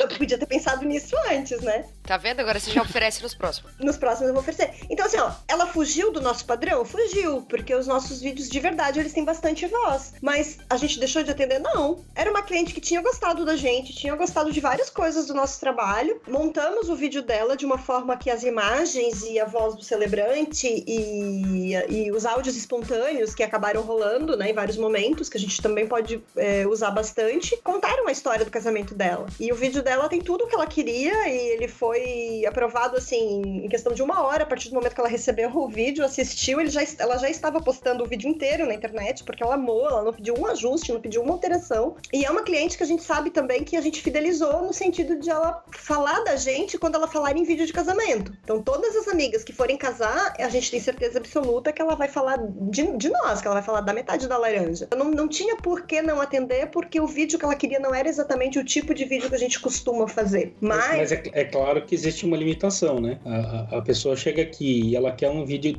totalmente diferente do que você, digamos, é, é capaz de fazer. Não, não é bem capacidade o, o, o termo, mas uh, o teu estilo é um. Você adaptar o teu estilo a outra coisa é uma situação. Você mudar completamente teu estilo pode ser outra situação que tipo diga, ó, não, não é muito meu, o, Rafa ia... o que eu quero fazer, sabe? Até porque assim, ó, muda uh, o teu workflow, vai mudar, você vai ficar muito mais tempo preso naquilo para poder tirar um resultado. Então assim, assim, vai daquilo que a pessoa tá sentindo naquele momento como profissional. Ah, eu quero realmente testar outras áreas, beleza, né? Mas ah, eu já testei isso e eu não gosto disso. O, pro, o problema é aquele negócio, né? Ah, tipo, não, eu não gosto de fazer isso. Ah, você já fez? Não, nunca fiz. Então, não, não é essa a minha situação, tipo, mas tem coisas que realmente eu não gosto de fazer ou, tipo, está muito diferente do que é o nosso estilo e que acaba sendo uma limitação. Não é que eu não possa fazer aquilo, mas acaba sendo limitante no sentido empresarial. Por exemplo, ah, um casamento gigante que a, a noiva quer muitas pessoas gravando, sabe? Pô, eu vou ter que contratar, sei lá, cinco frilas, porque a minha empresa é pequena e eu vou ter que contratar cinco frilas para gravar o casamento dela porque ela quer cinco pessoas gravando o casamento dela. É, é nesse sentido, acaba, pode, pode acabar sendo uma limitação do, do, do teu estilo habitual, né? Você leva cinco, me deixa só três com câmera e com cartão. O problema é que se a noiva pedir cinco cinegrafistas a mais, ela vai querer que todo rostinho que estiver no casamento dela apareça no vídeo. Né? Nossa, né? com certeza. Ela vai, ela, vai, ela vai exigir tudo. Ela vai pegar a lista de convidados e vai começar a fazer o check, assim, cada vez que aparece no vídeo. Nossa, já pensou, cara? Já aconteceu um caso com a gente, da noiva, ela contratou a gente, a gente mostrou o que a gente faz, ó, a gente faz isso aqui. Daí ela diz, ah, mas talvez eu não goste disso. Não, beleza, pode adaptar isso aqui pro teu estilo. A gente faz um briefing, né, mano? Adiantando um pouquinho, a gente faz um briefing para saber aquilo que a noiva gosta, os noivos em si, não a noiva, porque não é só ela que casa, né? Mas saber os gostos do casal, saber dos nossos vídeos o que, que eles gostam, o que, que eles não gostam. Então, assim, eu não preciso fazer tudo aquilo que eu faço em todo vídeo. Eu posso realmente, ah, eu não gosto do corte do bolo. Beleza, não vou fazer corte do bolo, ponto. Não preciso daquilo, né? E daí chegou uma noiva que, tipo, ah, ela não respondeu o briefing. E daí tá, não respondeu. Ela tinha me falado, não, eu gosto do que eu gostei do trabalho de vocês, tal. Pode não não vou responder o briefing porque eu tô sem tempo e tal. Daí quando eu entreguei o vídeo, ela veio, puxa, mas não era isso que eu queria. Aí tipo, como é que você vai fazer algo diferente se você não tem informação que o casal quer algo diferente, sabe? Eu acho que ter a informação do casal nesse sentido é muito importante. E daí essa foi uma noiva que ela me deu muito mais trabalho de edição. Por quê? Eu tive que começar o processo do zero, porque o que ela eu, eu primeiro tentei alterar dentro do que eu tinha entregue e ela não continuou não gostando. Daí eu falei, então tá bom, o que, que você quer? Ah, eu quero isso. Então tá, eu vou te entregar do zero. E hoje a gente tem, por exemplo, uma limitação no contrato que diz que, olha, se eu não responder o briefing, eu vou fazer do meu processo e ponto final é isso que você vai ter. Né? Mas é, é nesse sentido que eu digo, às vezes fazer algo diferente pode te gerar um transtorno muito grande. Não sei se eu me fiz claro. Não, claro, é sempre um. um mas eu, eu, imagino assim, por exemplo, vou usar um outro, um outro acontecimento para exemplificar o que normalmente eu vejo a galera comentando. Se eu entrar numa loja da Ferrari, por exemplo, vestido como eu normalmente estou vestido, que é de bermuda e camiseta, e chegar pro cara e falar, eu quero comprar uma Ferrari, e ele falar para mim, não vou vender, Uhum. eu vou ficar muito chateado. Tá certo que eu não vou ficar chateado nesse momento porque eu não tenho dinheiro pra Na verdade, comprar. você tá chateado porque você tivesse. não tem dinheiro. Ponto. É, exatamente. Mas, mas no sentido assim, tipo, seria muito ruim o cara não me vender algo que eu gostaria de comprar, porque ele tá achando que eu, vestido de bermuda e camiseta, não faço parte ah. do estilo da Ferrari. Tipo, ah, se ele não tá vestido de terno de 20 mil reais, ele não é um cliente pra Ferrari. Mas na verdade eu sou, porque eu tenho dinheiro pra comprar. Eu já uma. fui medida na loja da Fiat, tipo, a gente entrou de bermuda e camiseta tênis? Nossa, Fiat. era da Fiat, Fiat. Né? Eu, eu, fico, eu me coloco no lugar do cliente no sentido assim, imagina eu vou até, eu, eu assisto o vídeo de uma, de uma empresa, assisto o vídeo de um videomaker, é, me disponho a, a, fazer uma reunião com ele e sentir que o cara não quer me atender porque de repente a maneira que eu estou organizando meu casamento, ou porque não é em lugar aberto, ou não é de dia, ah, não, ele não quer registrar, entendeu? Contigo, porque assim, no, no, teu exemplo, tipo, você vai comprar uma Ferrari, você vai comprar aquilo que a Ferrari está vendendo, que é um carro do jeito dela. O que você vai poder adaptar é um banco, isso ou aquilo. Tipo, é, é o produto deles adaptado em algumas coisas para você, em cor, em, o banco é de couro, é de couro vermelho, de cor amarelo, mas é, separar o cliente, dizer, ah, não, esse tipo de cliente eu não quero, aí é diferente. Se você consegue fazer o teu vídeo ao ar livre e fazer o teu vídeo uh, no indoor, na igreja, num casamento no mesmo lugar é, do, da festa. Acho que não tem por que a gente fazer esse tipo de separação. Ou tipo, ah, eu só vou pegar casal bonito daqui pra frente. E eu não ia ter vídeo de casamento se o cara pensasse isso. E daí, é, daí- também. aí acaba. e Eu acho, eu posso estar falando besteira, mas se eu não estou enganado, no Código de Defesa do Consumidor tem algo que proíbe a empresa de, tipo, separar o cliente Por qualquer critério, por eu qualquer acho, né? critério nesse sentido, assim, tipo, é como é, separar por cor, separar por, por sexo, sabe? Por classe social, eu acho que, se eu não tô enganado, isso é até proibido. É que, e, e, na verdade, assim, eu concordo 100% com, com o Petroco, né? Até porque eu acompanho de vez em quando as polêmicas que acontecem lá no Facebook. E pra mim é inadmissível você decidir por um cliente dessa forma, sabe? Ele tem o meu perfil ou não tem. Eu acho que a partir do momento que a empresa mostra o seu trabalho, primeiro, ela vai atrair pessoas que querem contratar. E aí, no nosso caso especificamente, que a gente procura personalizar o vídeo com pontos, com critérios que o cliente e, escolhe como sendo importantes para ele, a gente faz esse estudo do cliente para fazer com que o vídeo fique mais a cara do cliente do que a cara da produtora. Se no meio desse processo, se, ele- se nessas primeiras conversas a gente entender que não vai ser capaz de fazer o vídeo porque o cliente está pedindo coisas que a gente por algum motivo não consegue atender, o próprio cliente vai perceber isso. Se aqui na reunião o cliente começar a pedir algumas coisas e a gente perceber que não é viável, que por algum motivo a gente não consegue atender, o próprio cliente vai dizer e vai, vai virar e vai dizer: olha, desculpa, mas realmente não, não vai rolar, sabe? Mas se o cliente faz a reunião, se ele coloca qual é a expectativa dele, qual é a demanda que ele tem, você vai fazendo o atendimento e percebe que você tem plenas condições de atender, não tem por que você recusar um cliente. Eu acho que até eu posso limitar de acordo com algumas coisas é, que eu faço ou deixo de fazer, mas não separar o cliente. Ah, eu não quero atender esse tipo de cliente. Eu posso, por exemplo, limitar. Eu posso não querer fazer imagem aérea, porque é um risco fazer imagem aérea e cair em cima. Tipo, passar com o drone em cima das pessoas é um risco. E eu posso dizer: olha, eu não ofereço serviço de drone. Eu não faço drone, porque o drone pode machucar alguém. Digamos que eu seja bem radical. E o cliente vai decidir se ele quer ou não quer nesse sentido. né? Agora, qualquer outro tipo de separação de cliente eu acho meio insano, assim, das pessoas. Que é, é- é o que a gente falou antes, tipo, o cliente ele chega pra você já querendo um certo estilo, ele já vem meio que limitado. Então, não tem por que eu ainda desses limites ainda impor mais, né?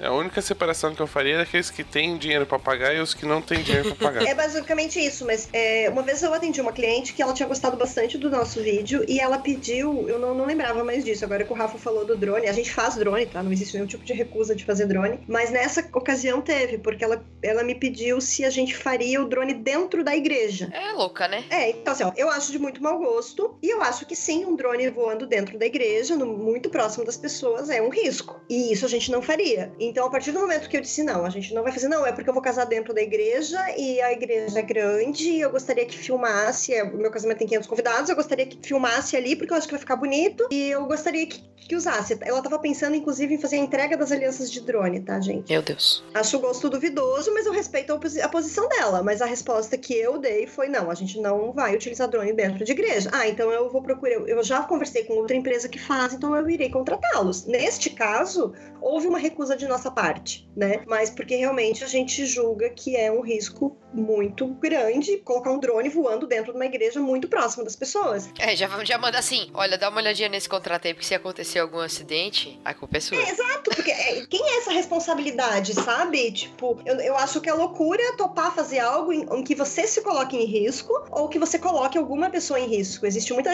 A gente tem que ter muita responsabilidade nesse sentido, porque vão ter lá várias pessoas convidadas que não estão nem sabendo que estão expostas a um risco. Se chegar ao ponto de precisar recusar um cliente, eu faço aspas nesse recusar, porque na verdade foi uma negação de fazer um determinado Tipo de, de coisa. um- um uma determinada coisa, um determinado serviço ali nesse casamento, né? Você pode sim, em alguns momentos, perder o cliente, sabe? Aí É. eu acho que faz parte também. É, e eu posso dar até um exemplo de nós, como noivos, contratando serviço. Teve profissional que disse: Ah, onde vocês vão casar, eu não, não faço, mude de lugar. Eu aceito ele dizer que ele não faz naquele lugar, mas me pedir pra mudar de lugar pra fazer com ele é que eu não aceito.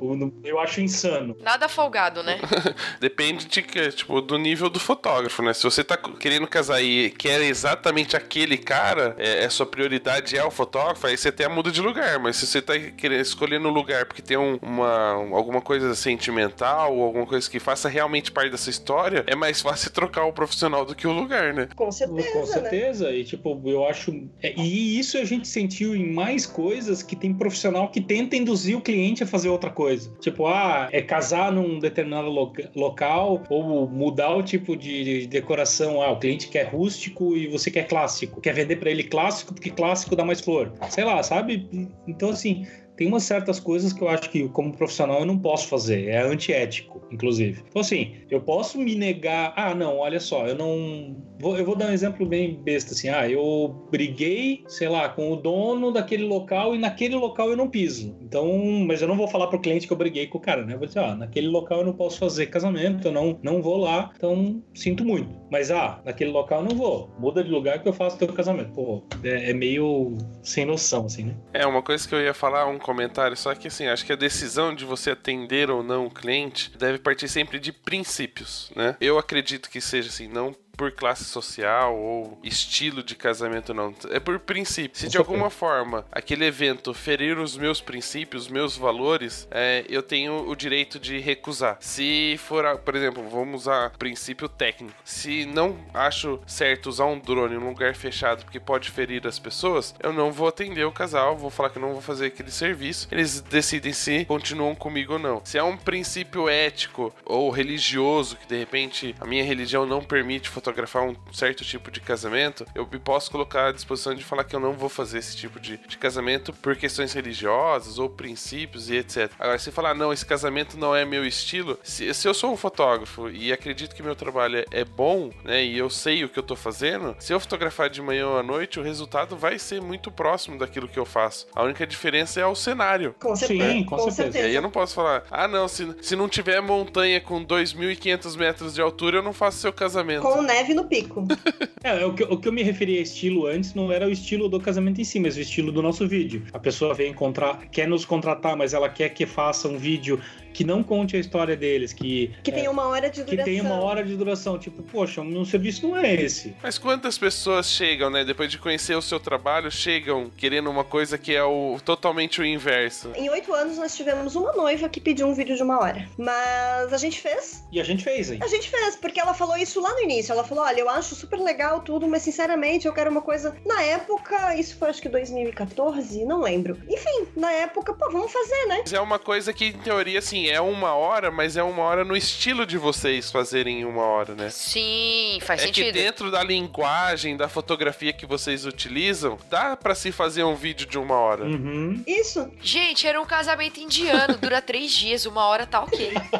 Uma hora tá Ah, ótimo. com conteúdo pode. A limitação de 15 minutos é pro padrão. Tanto é que a gente não limita ele. Ah, parou em 15, eu corto onde tiver e não, não entrego mais o, o restante. Não, não é isso. 15 é uma média. Eu já entreguei, inclusive, pra um casal um vídeo de 11 minutos, porque o casamento teve uma vibe totalmente diferente. E o casal tinha uma vibe totalmente diferente que ela falou: olha, se puder até ser menos de 15, não tem problema não, sabe?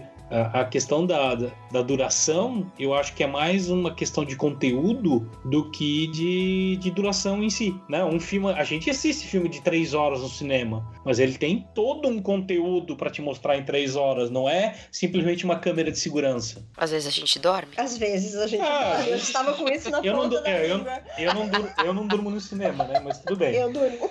Nossa, fácil. Essa noiva de, de- até o, o Petroco eu já vi defendendo isso. Às vezes você vai fazer uma coisa diferente e você acaba descobrindo algo novo, né? E essa noiva, por exemplo, que veio pra nós pedir um vídeo de uma hora, ela deu a justificativa dela. Tanto é que a gente passou, né, um pouco tempo depois disso, a mudar o nosso vídeo, porque o nosso vídeo ele tinha na época, ele era uns 20 a 25 minutos, mas ele era só isso. Era isso que a gente vendia. Hoje a gente tem cerimônia na íntegra, tem dança na íntegra, tem um monte de outros vídeos que o cliente pode ter. Então assim, ah, eu queria porque eu quero ver toda a celebração, então eu quero um vídeo de uma hora do meu casamento porque eu quero ver todos os discursos, a dança inteira, que foi esse o pedido dela, tá? Então a justificativa era plausível. Era tipo, eu não quero. Não, não era só eu quero um vídeo chato. Não, é porque ela queria ver tudo na íntegra pra lembrar, e eu acho que esse argumento ele é muito válido, porque a gente, depois que acaba o casamento, a gente não lembra de absolutamente nada. De fato, assim. Principalmente os que bebem, né? Principalmente casamento. os que bebem um pouco. Cara, mas assim, ó, a cerimônia acabou, eu não conseguia mais lembrar o que os nossos padrinhos tinham falado. Mas é uma não coisa lembra mesmo. A gente fica muito, muito no mundo da lua, assim. Então, eu acho que quando ela justificou que ela queria um vídeo mais longo do que a gente costumava fazer, e justificou com esse argumento, a gente tinha que mais se virar pra. Não, a gente vai fazer o que você quer. É, hoje, as pessoas nos procuram atrás de um documentário mais curto. A gente foi desenvolvendo esse vídeo pra ele ficar com mais ou menos 15 minutos ao longo do tempo. Mas a gente entrega esse, esse vídeo mais curto, que tem muito conteúdo, tem todas as partes principais, mas entrega é, as íntegras se o cliente pedir. Aí vai ser uma opção do cliente, ele vai escolher se ele quer contratar íntegra. Tem cliente que chega e fala: olha, eu não quero 15 minutos, eu quero 10 minutos de vídeo no máximo, porque eu não tenho paciência de assistir. Então a gente vai realmente adaptando a- ao que o cliente vai nos passando de informação, né? Quer ver? Eu vou abrir aqui uma pasta no computador só para ver um- uma coisa. A gente tem um, um cliente que ela teve uma cerimônia religiosa, ela teve uma festa na sexta-feira, ela teve a cerimônia do casamento no sábado, ela teve. é, eles eram argentinos, ela teve uma costela fogo de chão no domingo. Essa acho que foi a que valeu mais a pena, pelo jeito. É, teve um ensaio que a gente fez em duas partes, uma aqui, porque eles moram aqui hoje, e uma na Argentina, porque eles são da Argentina. Então, assim, a gente tem aqui um vídeo, dois, três, quatro, cinco, seis, sete vídeos. É uma minissérie no Netflix. Assim, não é que eu não possa entregar mais coisa, né? Meu, meu documentário, que é o vídeo principal que a gente vende, é, o, é de onde parte o nosso orçamento. Tipo, ó, a primeira coisa que você tem que contratar é o documentário, o resto você contrata o que quiser. Então, é esse tem aproximadamente 15 minutos, mas o restante eu posso fazer íntegra, eu posso fazer danças, tudo mais. E os fotógrafos fazem isso de vender produtos extras há Há anos, muito né? tempo. Fazem a cobertura fotográfica, inclu incluem um, um álbum de 50 fotos, mas depois eles conseguem vender mais um álbum do pré-wedding, eles conseguem vender mais 50 fotos no, no álbum para aumentar o tamanho dele, vender por lâmina. Então, e o vídeo eu acho que nunca fez. E a partir do momento que a gente consegue entregar para o cliente o que ele pedir em vídeo e consegue cobrar por isso, a gente só tá ganhando mais Ah, o dinheiro. importante é que a gente consiga, através do nosso talento, nosso esforço, nosso compromisso, atender o que o cliente espera bem feito, da nossa maneira. bem feito, da nossa maneira, mas enfim, eu acho que quando você se propõe a fazer com excelência, não importa o que você faz. Você tem uma proposta clara, você age é, dentro dos seus princípios e você faz da melhor forma que você conseguir fazer naquele momento, você vai ter cliente pra sempre. Eu, eu, tava, eu botei até na calculadora aqui. Ele tava somando os horários. Tem um vídeo de 22, mais um vídeo de 20, são 42, mais um vídeo de 13 minutos, então são 55. Aí tem mais um vídeo de 30 minutos. Então, assim, eu tenho aqui nesse cliente uma hora e 40 de vídeo. Só que em vários momentos, são vários vídeos, são várias formas de entregar para o cliente. Eu não preciso me limitar nesse sentido, entendeu? Então foi uma coisa que a gente aprendeu com aquela cliente que a gente depois é, é, aprendeu com os fotógrafos também, que a gente poderia ter produtos diferentes. Porque antes era pacote, antes você tinha pacote 1, 2, 3, aí o, a diferenciação de pacote ainda era a quantidade de cinegrafista que ia. Então, é, é, às vezes a, a tua dificuldade ou a tua limitação pode ser aquilo que se torna o diferencial depois. E sabe o que, sabe o que, que a gente percebe? Os noivos é, fazem a reunião e eles contratam um vídeo, que é o vídeo que a gente divulga, o vídeo que a gente vende, que é o documentário de mais ou menos 15 minutos, né? É, contrata a cerimônia na íntegra, por exemplo. Então tem mais 40 minutos de missa, mas é num arquivo à parte. Então o casal vai assistir o que ele quer e a mãe, a sogra vão assistir o que elas quiserem também. É, tem um Bacana. amigo nosso que, que diz que essa versão longa é a versão sogra, então é por aí. É o pacote sogra. Ah, a gente vende o seu casamento. Esse aqui é o pacote noiva, esse aqui é o Isso. pacote sogra, esse aqui é o pacote vó, né? Que daí o vó vai tudo, porque a Também. vó não lembra de Mas a nada. avó, a avó, se pudesse, teria uma câmera parada filmando a galera se servindo no buffet, né? Porque É, também. Eu ia falar, tá era uma câmera filmando comida. só ela, mas filmar o buffet faz muito mais sentido. faz muito Pô, mais sentido, Não, né? gente, assim, eu já fiz é, conversão. Meu, lá, lá atrás eu já fiz conversão de VHS. E, gente, antigamente eles eles botavam a câmera fixa pra gravar as pessoas se servindo no buffet. Qual é o sentido disso? E aquela que ia filmando as pessoas na mesa e todo mundo ficava sem graça, né, quando tava a câmera, assim. Sim! Não, eu sei quais são os sentidos. Eu vou explicar os dois sentidos. O primeiro é pra confirmar quantas pessoas comeu junto com a conta do buffet. Tá. né? Porque a gente nunca sabe se o buffet tá contando na ponta do lápis. E segundo é pra ver se aquela pessoa que reclamou que a comida estava ruim, quantas vezes ela repetiu. Boa. Faz sentido. E filmar as pessoas sentadas na mesa, era pra ter certeza de que todo mundo foi, que foi convidado? É. Talvez. As pessoas ficavam muito sem graça, não era só porque chegava uma filmadora gigante, um cara segurando uma filmadora no ombro, porque ele chegava com uma luz que deixava o fulano cego. E normalmente as pessoas estavam comendo. E normalmente as pessoas estavam comendo. E uma coisa que é bem assim, se a gente voltar um pouquinho na nossa conversa, é bem presente quando a gente fala de atendimento, é saber ouvir o cliente, né? E tudo isso que a gente discutiu sempre foi falado, né? Ah, mas isso a gente conversa antes, a gente escuta antes, argumenta, discute, negocia e entende sobre isso. Mas uma coisa que é bem legal também, que a gente ouve às vezes as pessoas falarem e que é também para alguns uma certa polêmica, é aonde sentar e conversar com essas pessoas, né? Muitos preferem os cafés, algum lugar mais reservado, e tem muitos profissionais que deixaram de atender em estúdios porque o custo era muito alto para atender em casa. Para vocês, como é que funciona? Quais são os prós e contras? Então, a gente migrou para o atendimento em casa. A primeira coisa que fez a gente fazer isso foi uma questão de necessidade. Né? A gente falou antes que a gente morava com os pais no, no terreno dos pais da Vivi, na realidade, em Pomerode, e a gente quis ter o nosso campo. Só que a gente sabe que, tipo, isso tem um custo. E aí, quando você tem uma empresa onde as duas pessoas trabalham nessa empresa, a renda vem só dessa empresa e você tem que comprar algo e tem que pagar a parcela para nossa parceira Caixa Econômica. Tipo, no final das contas, a gente teve uma limitação que era, tipo, poxa, se a gente alugar mais um estúdio além do valor que a gente paga do nosso financiamento, vai apertar. Então, aquele mês que, que não tiver nada, que não tiver atendimento, vai apertar. Então, a questão financeira pra gente foi um dos limitantes que fez com que a gente trouxesse para casa. Mas, assim, como é que a gente viu isso?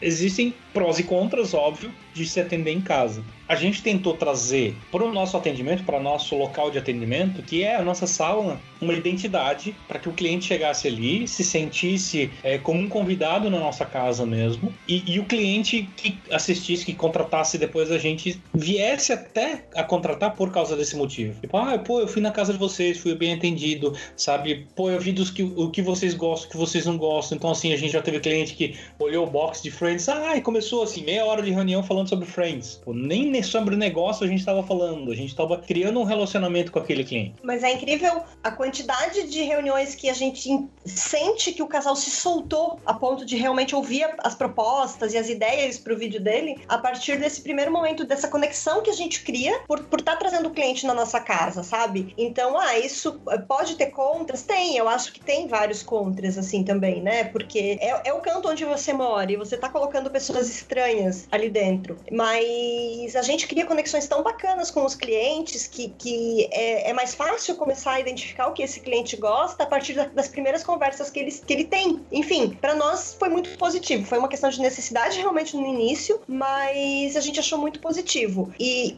Outra coisa que para nós é muito positivo atender em casa é a questão dos horários, porque a gente se dispõe a atender cliente depois do expediente, depois da faculdade. Então, para um cliente chegar no meu local de atendimento às 9 horas da noite, é muito mais cômodo para mim estar em casa do que estar na rua, estar no centro comercial, estar numa sala no centro da cidade. Você já tomou banho, já pôs seu pijama, você tá super confortável.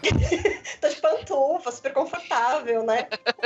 É, mas tem, tem, aquela, tem aquela coisa, né? Tipo, três horas antes da reunião, eu vi olha para mim, ó, lava a louça, deixa a pia limpa.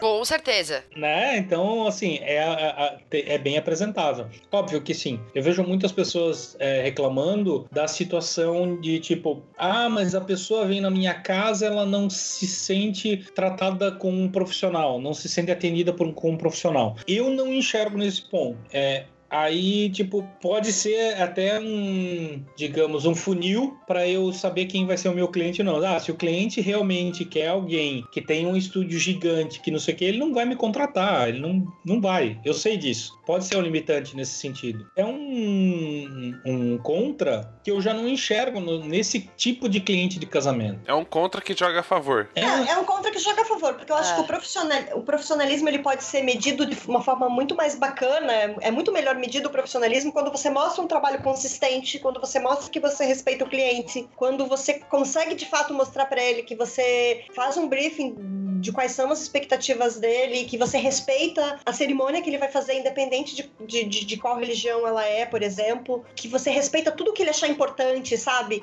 O, o profissionalismo, profissionalismo você mede, acho, dessa forma, quando o cliente se sente respeitado, se sente bem atendido, sabe que vai receber um produto, que vai receber no prazo, que vai receber numa embalagem bacana, que vai ter algo legal para mostrar para as pessoas. Então a gente não tem, eu não tenho nenhuma situação em que eu possa dizer assim, não, eu acho que na verdade não fechou, porque eles chegaram na nossa casa e olharam meio tortos, assim, por, por não ser uma sala, por não ser um, um ambiente comercial. Eu acho, eu nunca, nu, nunca observei isso. E eu fiquei curioso para saber uma coisa. Hum. No começo eles falaram assim: a gente arrumou tudo aqui para deixar com a nossa identidade. Por acaso eles sentam em dois puffs que são metade de laranjas? Não, não, não. Não, é um sofá, É um sofá mesmo. mesmo. um sofá cinza bem básico. Laranja. Não também.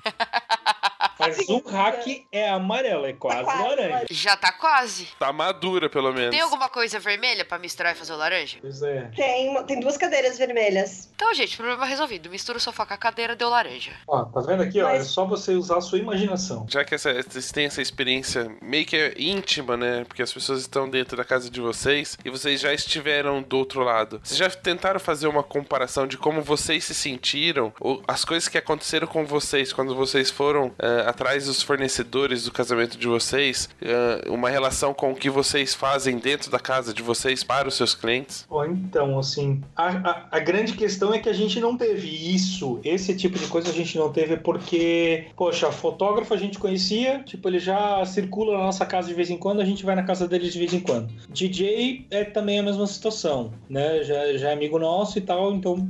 As não- reuniões foram, as, as primeiras foram na, na casa deles, mas foi É. na casa deles tomando cerveja e. E foi, depois a- foi uma coisa bem mais informal no final das contas. Deixa eu ver quem mais. O Gui foi pela internet. O Gui foi pela internet. Não, mas o Gui foi pela internet, mas a gente se encontrou em um workshop e falou sobre isso É, a durante gente- a gente- um ano, A acho. gente fechou o casamento no workshop dele, mas. Então a gente não teve isso de, ah, eu vou sair por aí vendo profissionais, até porque a gente sabia muito bem o que a gente queria, né? O tipo de casamento que a gente queria, quem a gente queria contratar, então não, não teve muita variável. Eu não fui ver vários videomakers, eu vi dois, o Gui Dalzotto e a Cinemotion. É, eu não fui ver vários... Ah, não tá nem apelando, né? Não tá nem apelando.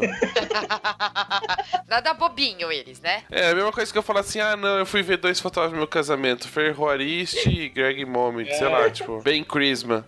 O nosso, nosso critério para escolher vídeo, né? A gente podia servir pizza no casamento, mas a gente queria ter um bom vídeo, né? Então. Mas assim, é o que eu sinto.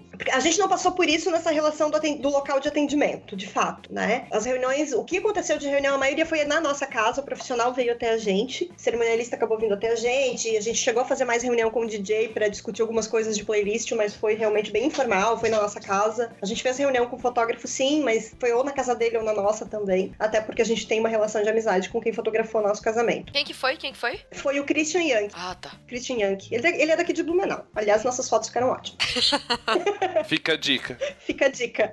Hashtag fica a dica. Mas assim, o que eu senti muito nessa relação. Por, por isso que eu tenho certeza que o que define profissional- profissionalismo não é se você atende numa sala comercial super decorada ou se você atende no- na sua casa mesmo, no seu apartamento ou num café. Porque eu fiz. Uma, uma série de orçamentos de coisas que eu não tinha tanta certeza, ou alguma, ou de, pelo menos coisas que eu tinha algumas dúvidas, e até de aspectos que não aparecem tanto no casamento, como por exemplo, gerador, porque precisava de um gerador por causa da energia elétrica e tal. Eu acabei fazendo, e isso foi tudo por, por internet, eu não fiz reunião, fiz o mínimo de reunião possível, mas o número de, de, de profissionais que não me responderam, sabe? Que, que receberam o meu pedido, que responderam simplesmente. Sabe quando você manda um e-mail pedindo para alguém sobre. Para conversar sobre o buffet? Comida foi uma das situações, assim, que eu fui orçar comida, é, a gente estava super em dúvida do que fazer, de como servir, se a gente ia ter um buffet tradicional, se a gente faria é, finger, se seriam ilhas de comida. E quando eu comecei a cotar profissionais, todos foram muito: olha, nossa tabela é essa e nosso trabalho é esse, sabe? Não teve ninguém disposto a conversar com a gente e entender por que, que a gente estava com tantas dúvidas. E nem chamar pra uma Gente, degustação. melhor parte. Gente, assim, ó, se eles tivessem visto o nosso tamanhinho,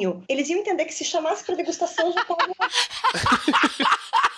Ou que ia dar prejuízo a degustação. Ou talvez iam achar que dava prejuízo, é. Mas forma melhor de agradar um gordinho que não seja chamado Eu acho que fazia assim, eu via o nome de vocês, aí dava uma stalkeada, entrava no Facebook, eu olhava e falava assim, gordinho, vamos responder de qualquer jeito, porque se rolar a degustação, ferrou. Eu tive uma situação com os docinhos em que eu gostaria de contratar os docinhos, mas eu não queria contratar o bolo daquele profissional, porque o bolo já estava decidido, o bolo já era uma, uma unanimidade, tanto, né, tipo assim, nossa, que a gente já estava super decidido desde o início do processo.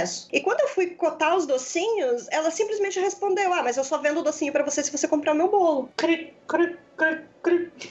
Eu fiquei olhando pra ela, entendendo zero. Resultado, a gente não teve docinho no casamento. A gente mudou o cardápio de docinho por causa desse, desse motivo. Porque, tipo, o bolo já tava contratado. Cara, eu nunca vi venda casada de bolo com docinho. Pois é. Ai, porque é o meu nome que vai estar lá e, tipo, a pessoa vai associar que o docinho é, foi feito pela mesma pessoa que fez o bolo. E se o bolo não Ah. for bom, é o meu nome que vai. É o Tipo, meu- é o meu nome que tá em jogo, foi o termo que a, que, que a pessoa usou. Então, assim, qual a justificativa pra isso? Já, já dá pra entender se a pessoa não conhece do mercado, porque as pessoas comem todos os docinhos e quase não Quase comem não, come... bolo. não, e não come bolo. A pessoa come muito mais docinho do que bolo. nosso bolo acabou, Nosso tá? bolo acabou, tá, gente? Pô, então era muito bom. Era um bolo muito bom. Era um bolo de chocolate. Ia elevar, talvez, a, a- a autoestima da pessoa do docinho.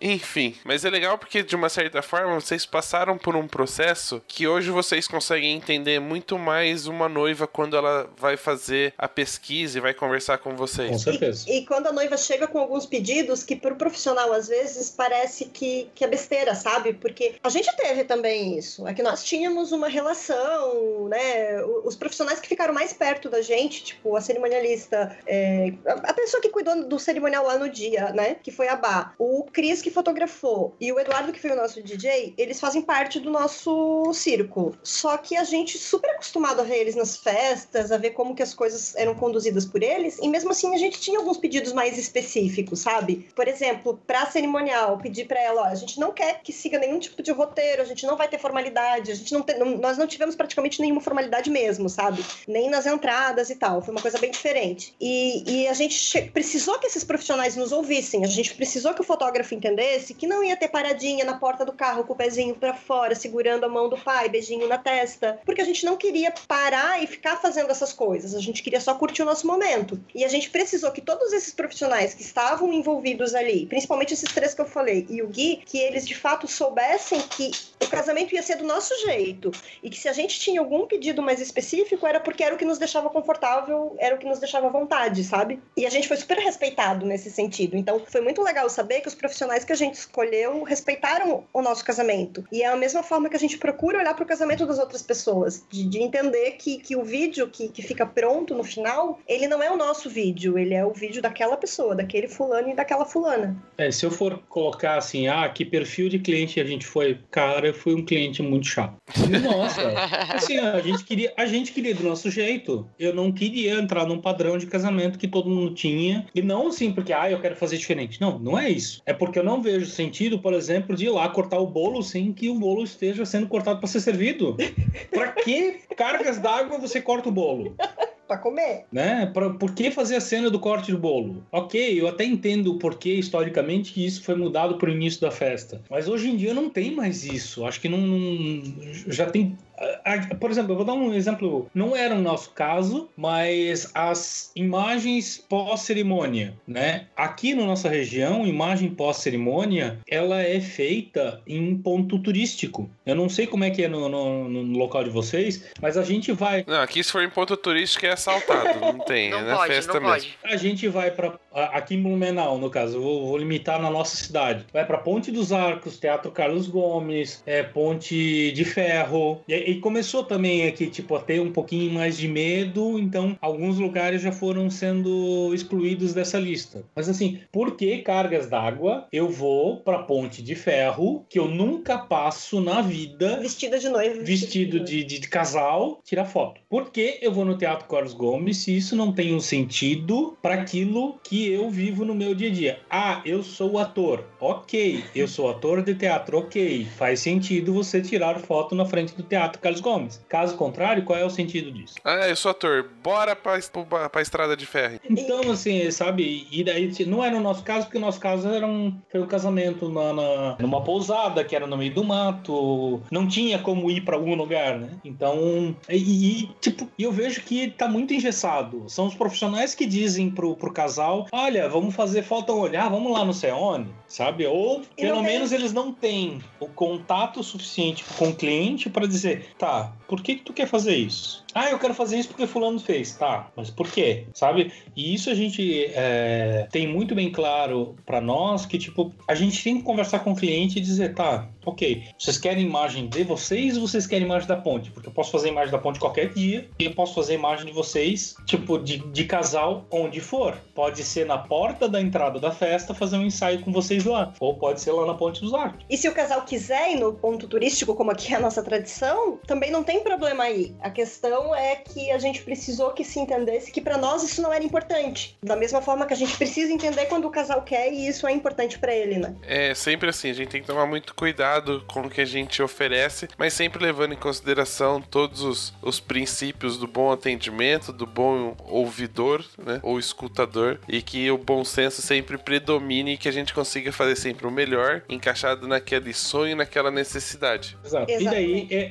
é- entra a questão que a gente já citou aqui algumas vezes, que é nem sempre o cliente tem o conhecimento sobre casamento que a gente tem para que a escolha dele faça algum sentido. Às vezes ele tá indo só na onda. Pá, meu casamento vai ser assim porque, tipo, todo mundo faz assim. Todo mundo faz errado, mas eu vou fazer assim também. É, é uma questão de, tipo, às vezes orientar o cliente, tipo, olha, ok, você quer fazer isso, mas você quer mesmo fazer isso? Ou você tá fazendo isso só pra ir na onda, né? E às vezes o cliente não sabe o que ele quer, né? É, a gente já, acho que a gente já tinha comentado sobre isso, mas às vezes o cliente realmente, ele, ele, como ele nunca casou, ele não sabe o que ele quer. Então cabe a gente também de mostrar materiais. Inclusive, se, se eu vejo assim, tem um tipo de vídeo, algum tipo de vídeo, alguma coisa que eu gosto muito de fazer, e aquele cliente chegou realmente sem saber exatamente o que ele quer, mostre o que você gosta de fazer. Porque é muito mais fácil você vender o que você mostrar. Então, em vez de ficar selecionando clientes dizendo esse cliente X eu atendo e o Y eu não atendo porque ele não é o meu perfil, é, atenda, mostre o que você gosta de fazer, que você vai atrair pessoas que gostam daquilo também. Ou você vai fazer com que pessoas que não sabiam ainda o que queriam passem a querer aquilo. É o caso aqui, por exemplo, ah, faz um tempinho já conseguiu se mudar os cumprimentos na mesa para isso ou deixar de existir ou não precisar ter no vídeo. Que, poxa, ir de mesa em mesa cumprimentando, depois fazer um vídeo com os cumprimentos da mesa era uma coisa que demandava um tempo de vídeo e um tempo de, de, de, de festa do casal. Então hoje muitos casais já perceberam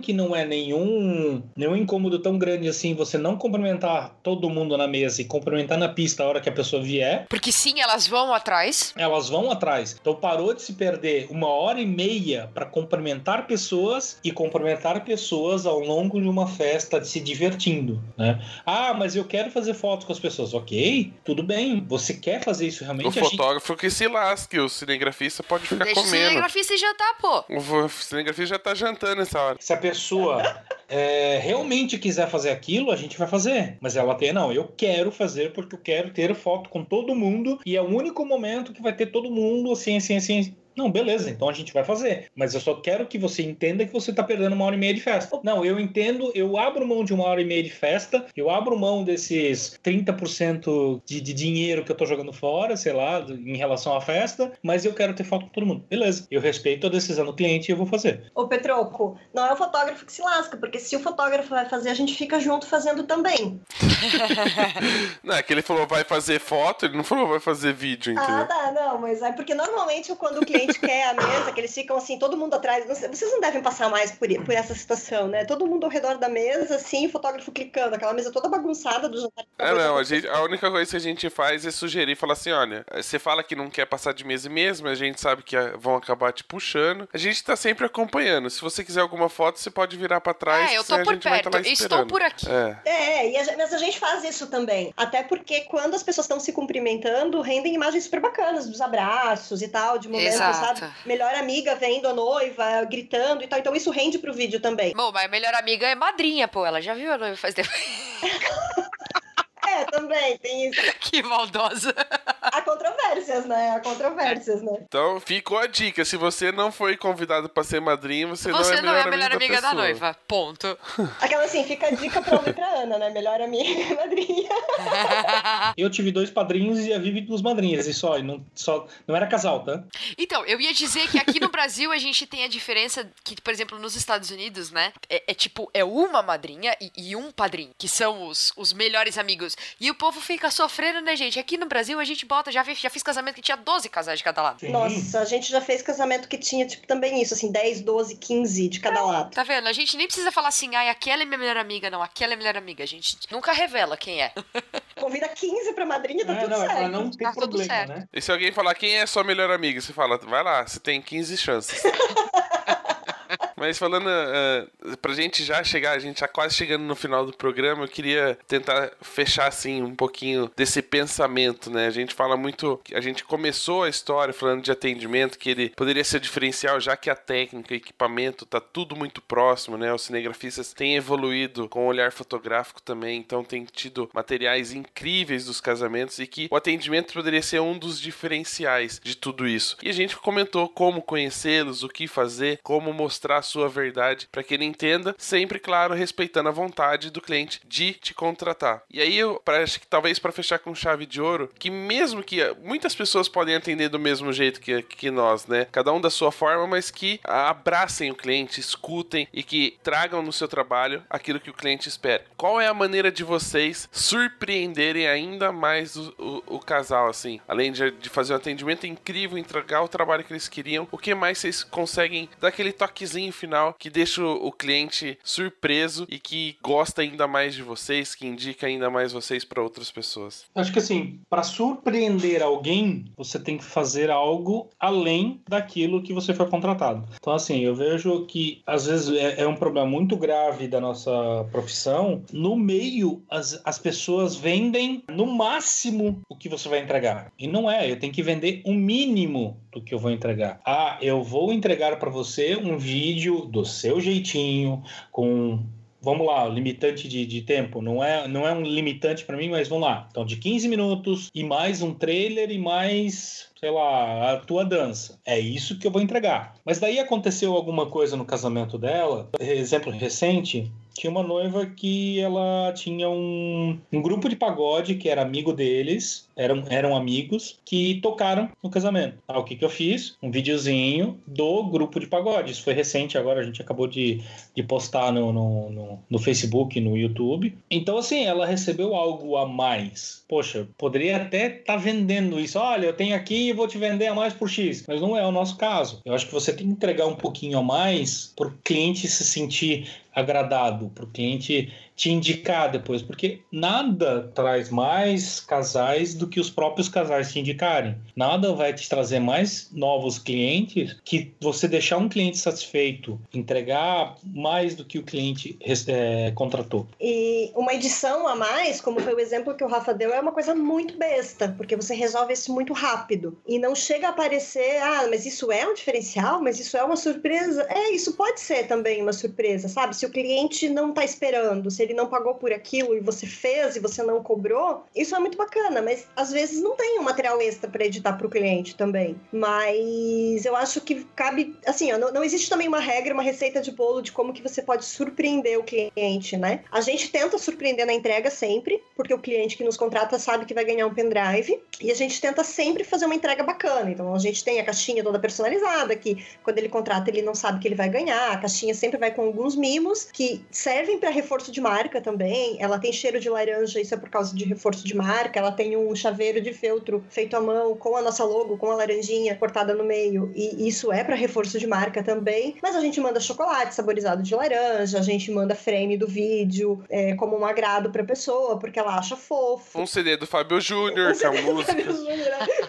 A gente tá tentando uma parceria com o Fábio Júnior pra gravar, fazer um single, sabe? Puta merda, Não mano. rolou ainda. Enfim, um- algum tipo de presente, a gente procura conhecer o cliente, saber do que, que ele gosta pra comprar um presente que tenha a ver com a história dele, sabe? Com, com o tipo de música que ele escuta, o tipo de comida que ele come. Mas não existe uma receita de bolo. Só se for bolo de laranja. Só se for bolo. Não, mas isso é na reunião, Ana. Isso é na Ah. reunião. Bolo de laranja quentinho quando o cliente chega pra reunião. Você tá de brincadeira. Ai, meu Deus. Com um suco de laranja. Meu estômago queimou só de pensar. Vamos, combi- vamos combinar que café é mais gostoso, né? Né? Deu aquela coisa aqui no estômago queimada, sabe?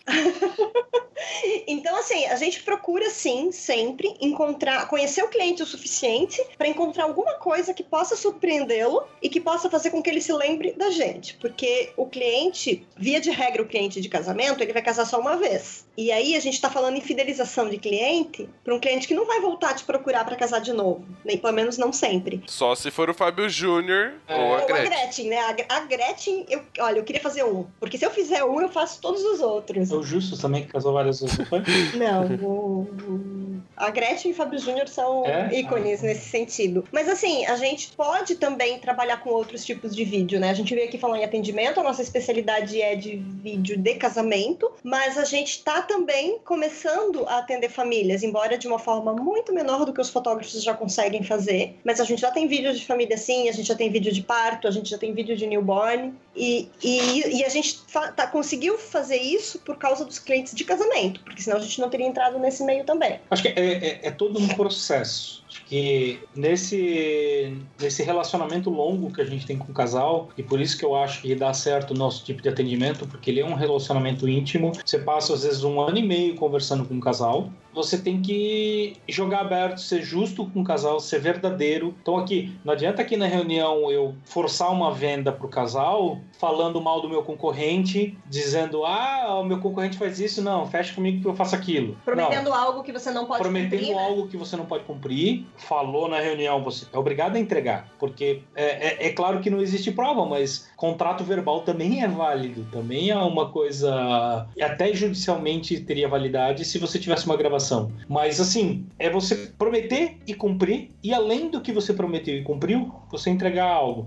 E isso pode ser, pode ser um vídeo, como eu citei, pode ser. A gente já entregou, às vezes, ah, fora a caixa normal, às vezes tem um casal que tem al- alguma uma vertente assim, um, um para culinária, por exemplo, e você entregar algo que tenha a ver com ele, ah, vou entregar é besta, vou entregar uma forminha de hambúrguer com um casal que gosta de fazer hambúrguer, sabe? Então assim, são, são coisinhas que financeiramente para você não não tem assim um um dispêndio muito grande e é muito mais barato do que você pegar e botar dinheiro no Facebook para poder se divulgar. É, foi o que eu falei, escolher um presente, alguma coisa, enfim, é, é um exercício, na verdade, de você ir conhecendo cada casal e descobrir o que, que pode surpreender ele, né? Porque tem coisas que um casal vai gostar que o casal seguinte já não vai rolar com ele, então você precisa fazer esse exercício realmente e nada melhor do que conhecer o cliente para saber o que, que vai agradar. Entregar no prazo já é uma boa surpresa. Nossa. É, mas assim, a gente parte do princípio que entregar no prazo é obrigação, né? Ok, mas a gente sabe que não é a Não, e realidade. assim, ó, a, a gente tem um. Entregar no prazo, por exemplo, pra gente é uma coisa muito séria. A gente teve esse ano, e eu falo abertamente isso porque eu não, não tenho problema de falar a verdade. A gente teve esse ano um problema de entrega de prazo por algumas coisas que aconteceram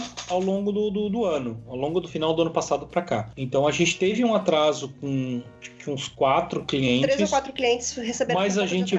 Foi aberto com o cliente, a gente foi lá e disse: olha, desculpa, eu estou atrasado, a culpa é minha, tá? Não, não vou brigar com. Não, não vou chegar assim, ô cliente, para de me encher o saco porque você tá cobrando prazo, né? Entregar dentro do prazo é uma das coisas assim mais essenciais, faz parte, É o básico, né? é o básico, gente. Tipo, qualquer pessoa que me atrasasse algo, eu ia ficar bravo. E agora, assim, depois de oito anos de empresa, a gente passou por isso e eu, po- e eu posso dizer, assim, porque esse meio de campo é feito por mim, né? Então, primeiro que a gente não esperou que o cliente viesse cobrar. Até tivemos cliente perguntando do vídeo, sim, mas muito antes do prazo. Gente- na verdade, eu tenho noiva perguntando sobre o vídeo uma semana depois do casamento. Isso é padrão. Então, muito antes do prazo se esgotar, é, a gente teve essa iniciativa de procurar os casais que a gente saberia que teria atraso e explicar que estavam acontecendo algumas coisas. Só que quando você está tentando justificar uma coisa que na verdade é injustificável, é muito ruim, sabe? Então foi assim, acho que o pior período que eu passei é, nesse meu relacionamento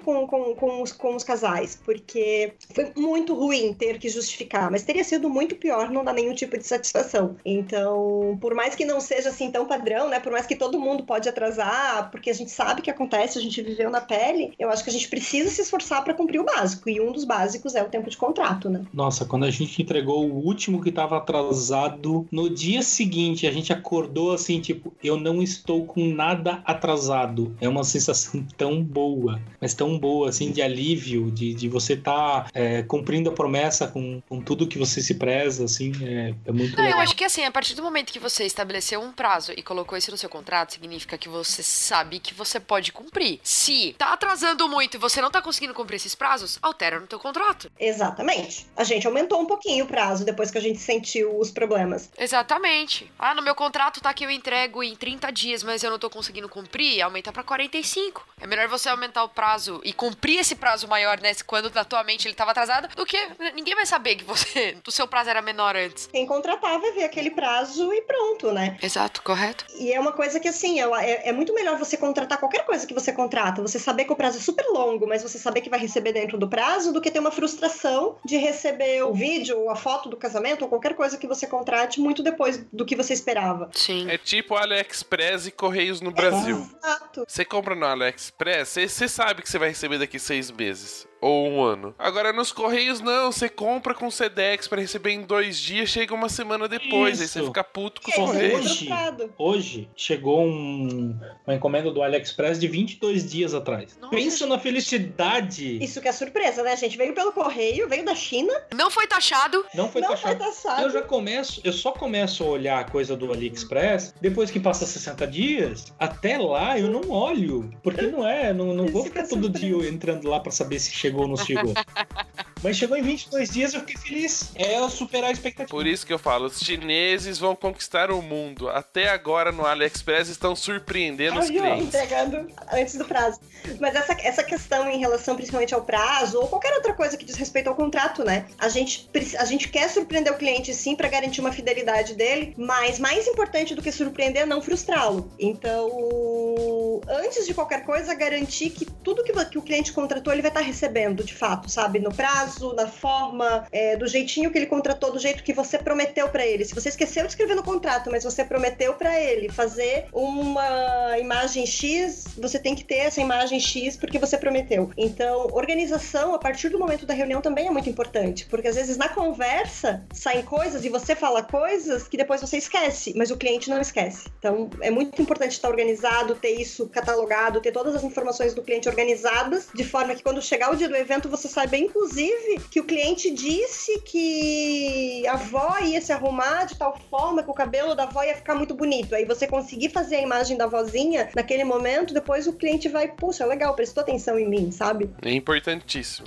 Então, pessoal, a gente já tá aí com papo com muito assunto. Eu acredito que a galera vai sair prestando muita atenção no atendimento agora, tomar cuidado com os detalhes do cliente, mas é óbvio que como a gente sempre termina e a gente não pode deixar passar esse detalhe, a gente tem que pedir para vocês passarem as redes sociais pra galera poder acompanhar o trabalho de vocês, se tiverem alguma dúvida, entrar em contato, fazer perguntas ou só mandar elogios, que a gente também gosta, né? Então, as minhas redes sociais, tipo, são todas Rafael Nies, as minhas, e a da Vivi, Vivi Altoff, ou Vivian Altoff. Metade da Laranja é Facebook, Metade da Laranja Filmes, Instagram, Metade da Laranja Filmes. YouTube, metade, barra metade da laranja. Filmes. Tem mais? Vimeo, Metade da Laranja Filmes. Então é tudo bem facinho de, de acessar. E a gente vai deixar aqui no post também pra galera não se perder, não esquecer. E vou falar uma coisa pra vocês, galera. Esse post não vai estar pela metade, vai estar Ah, inteiro o ah. episódio também. Então, Sim, é que fiquem com a gente até o próximo episódio. Ele conseguiu, eu tava com fé que ia acabar tudo bem. Ele conseguiu estragar no final, meu Deus do céu.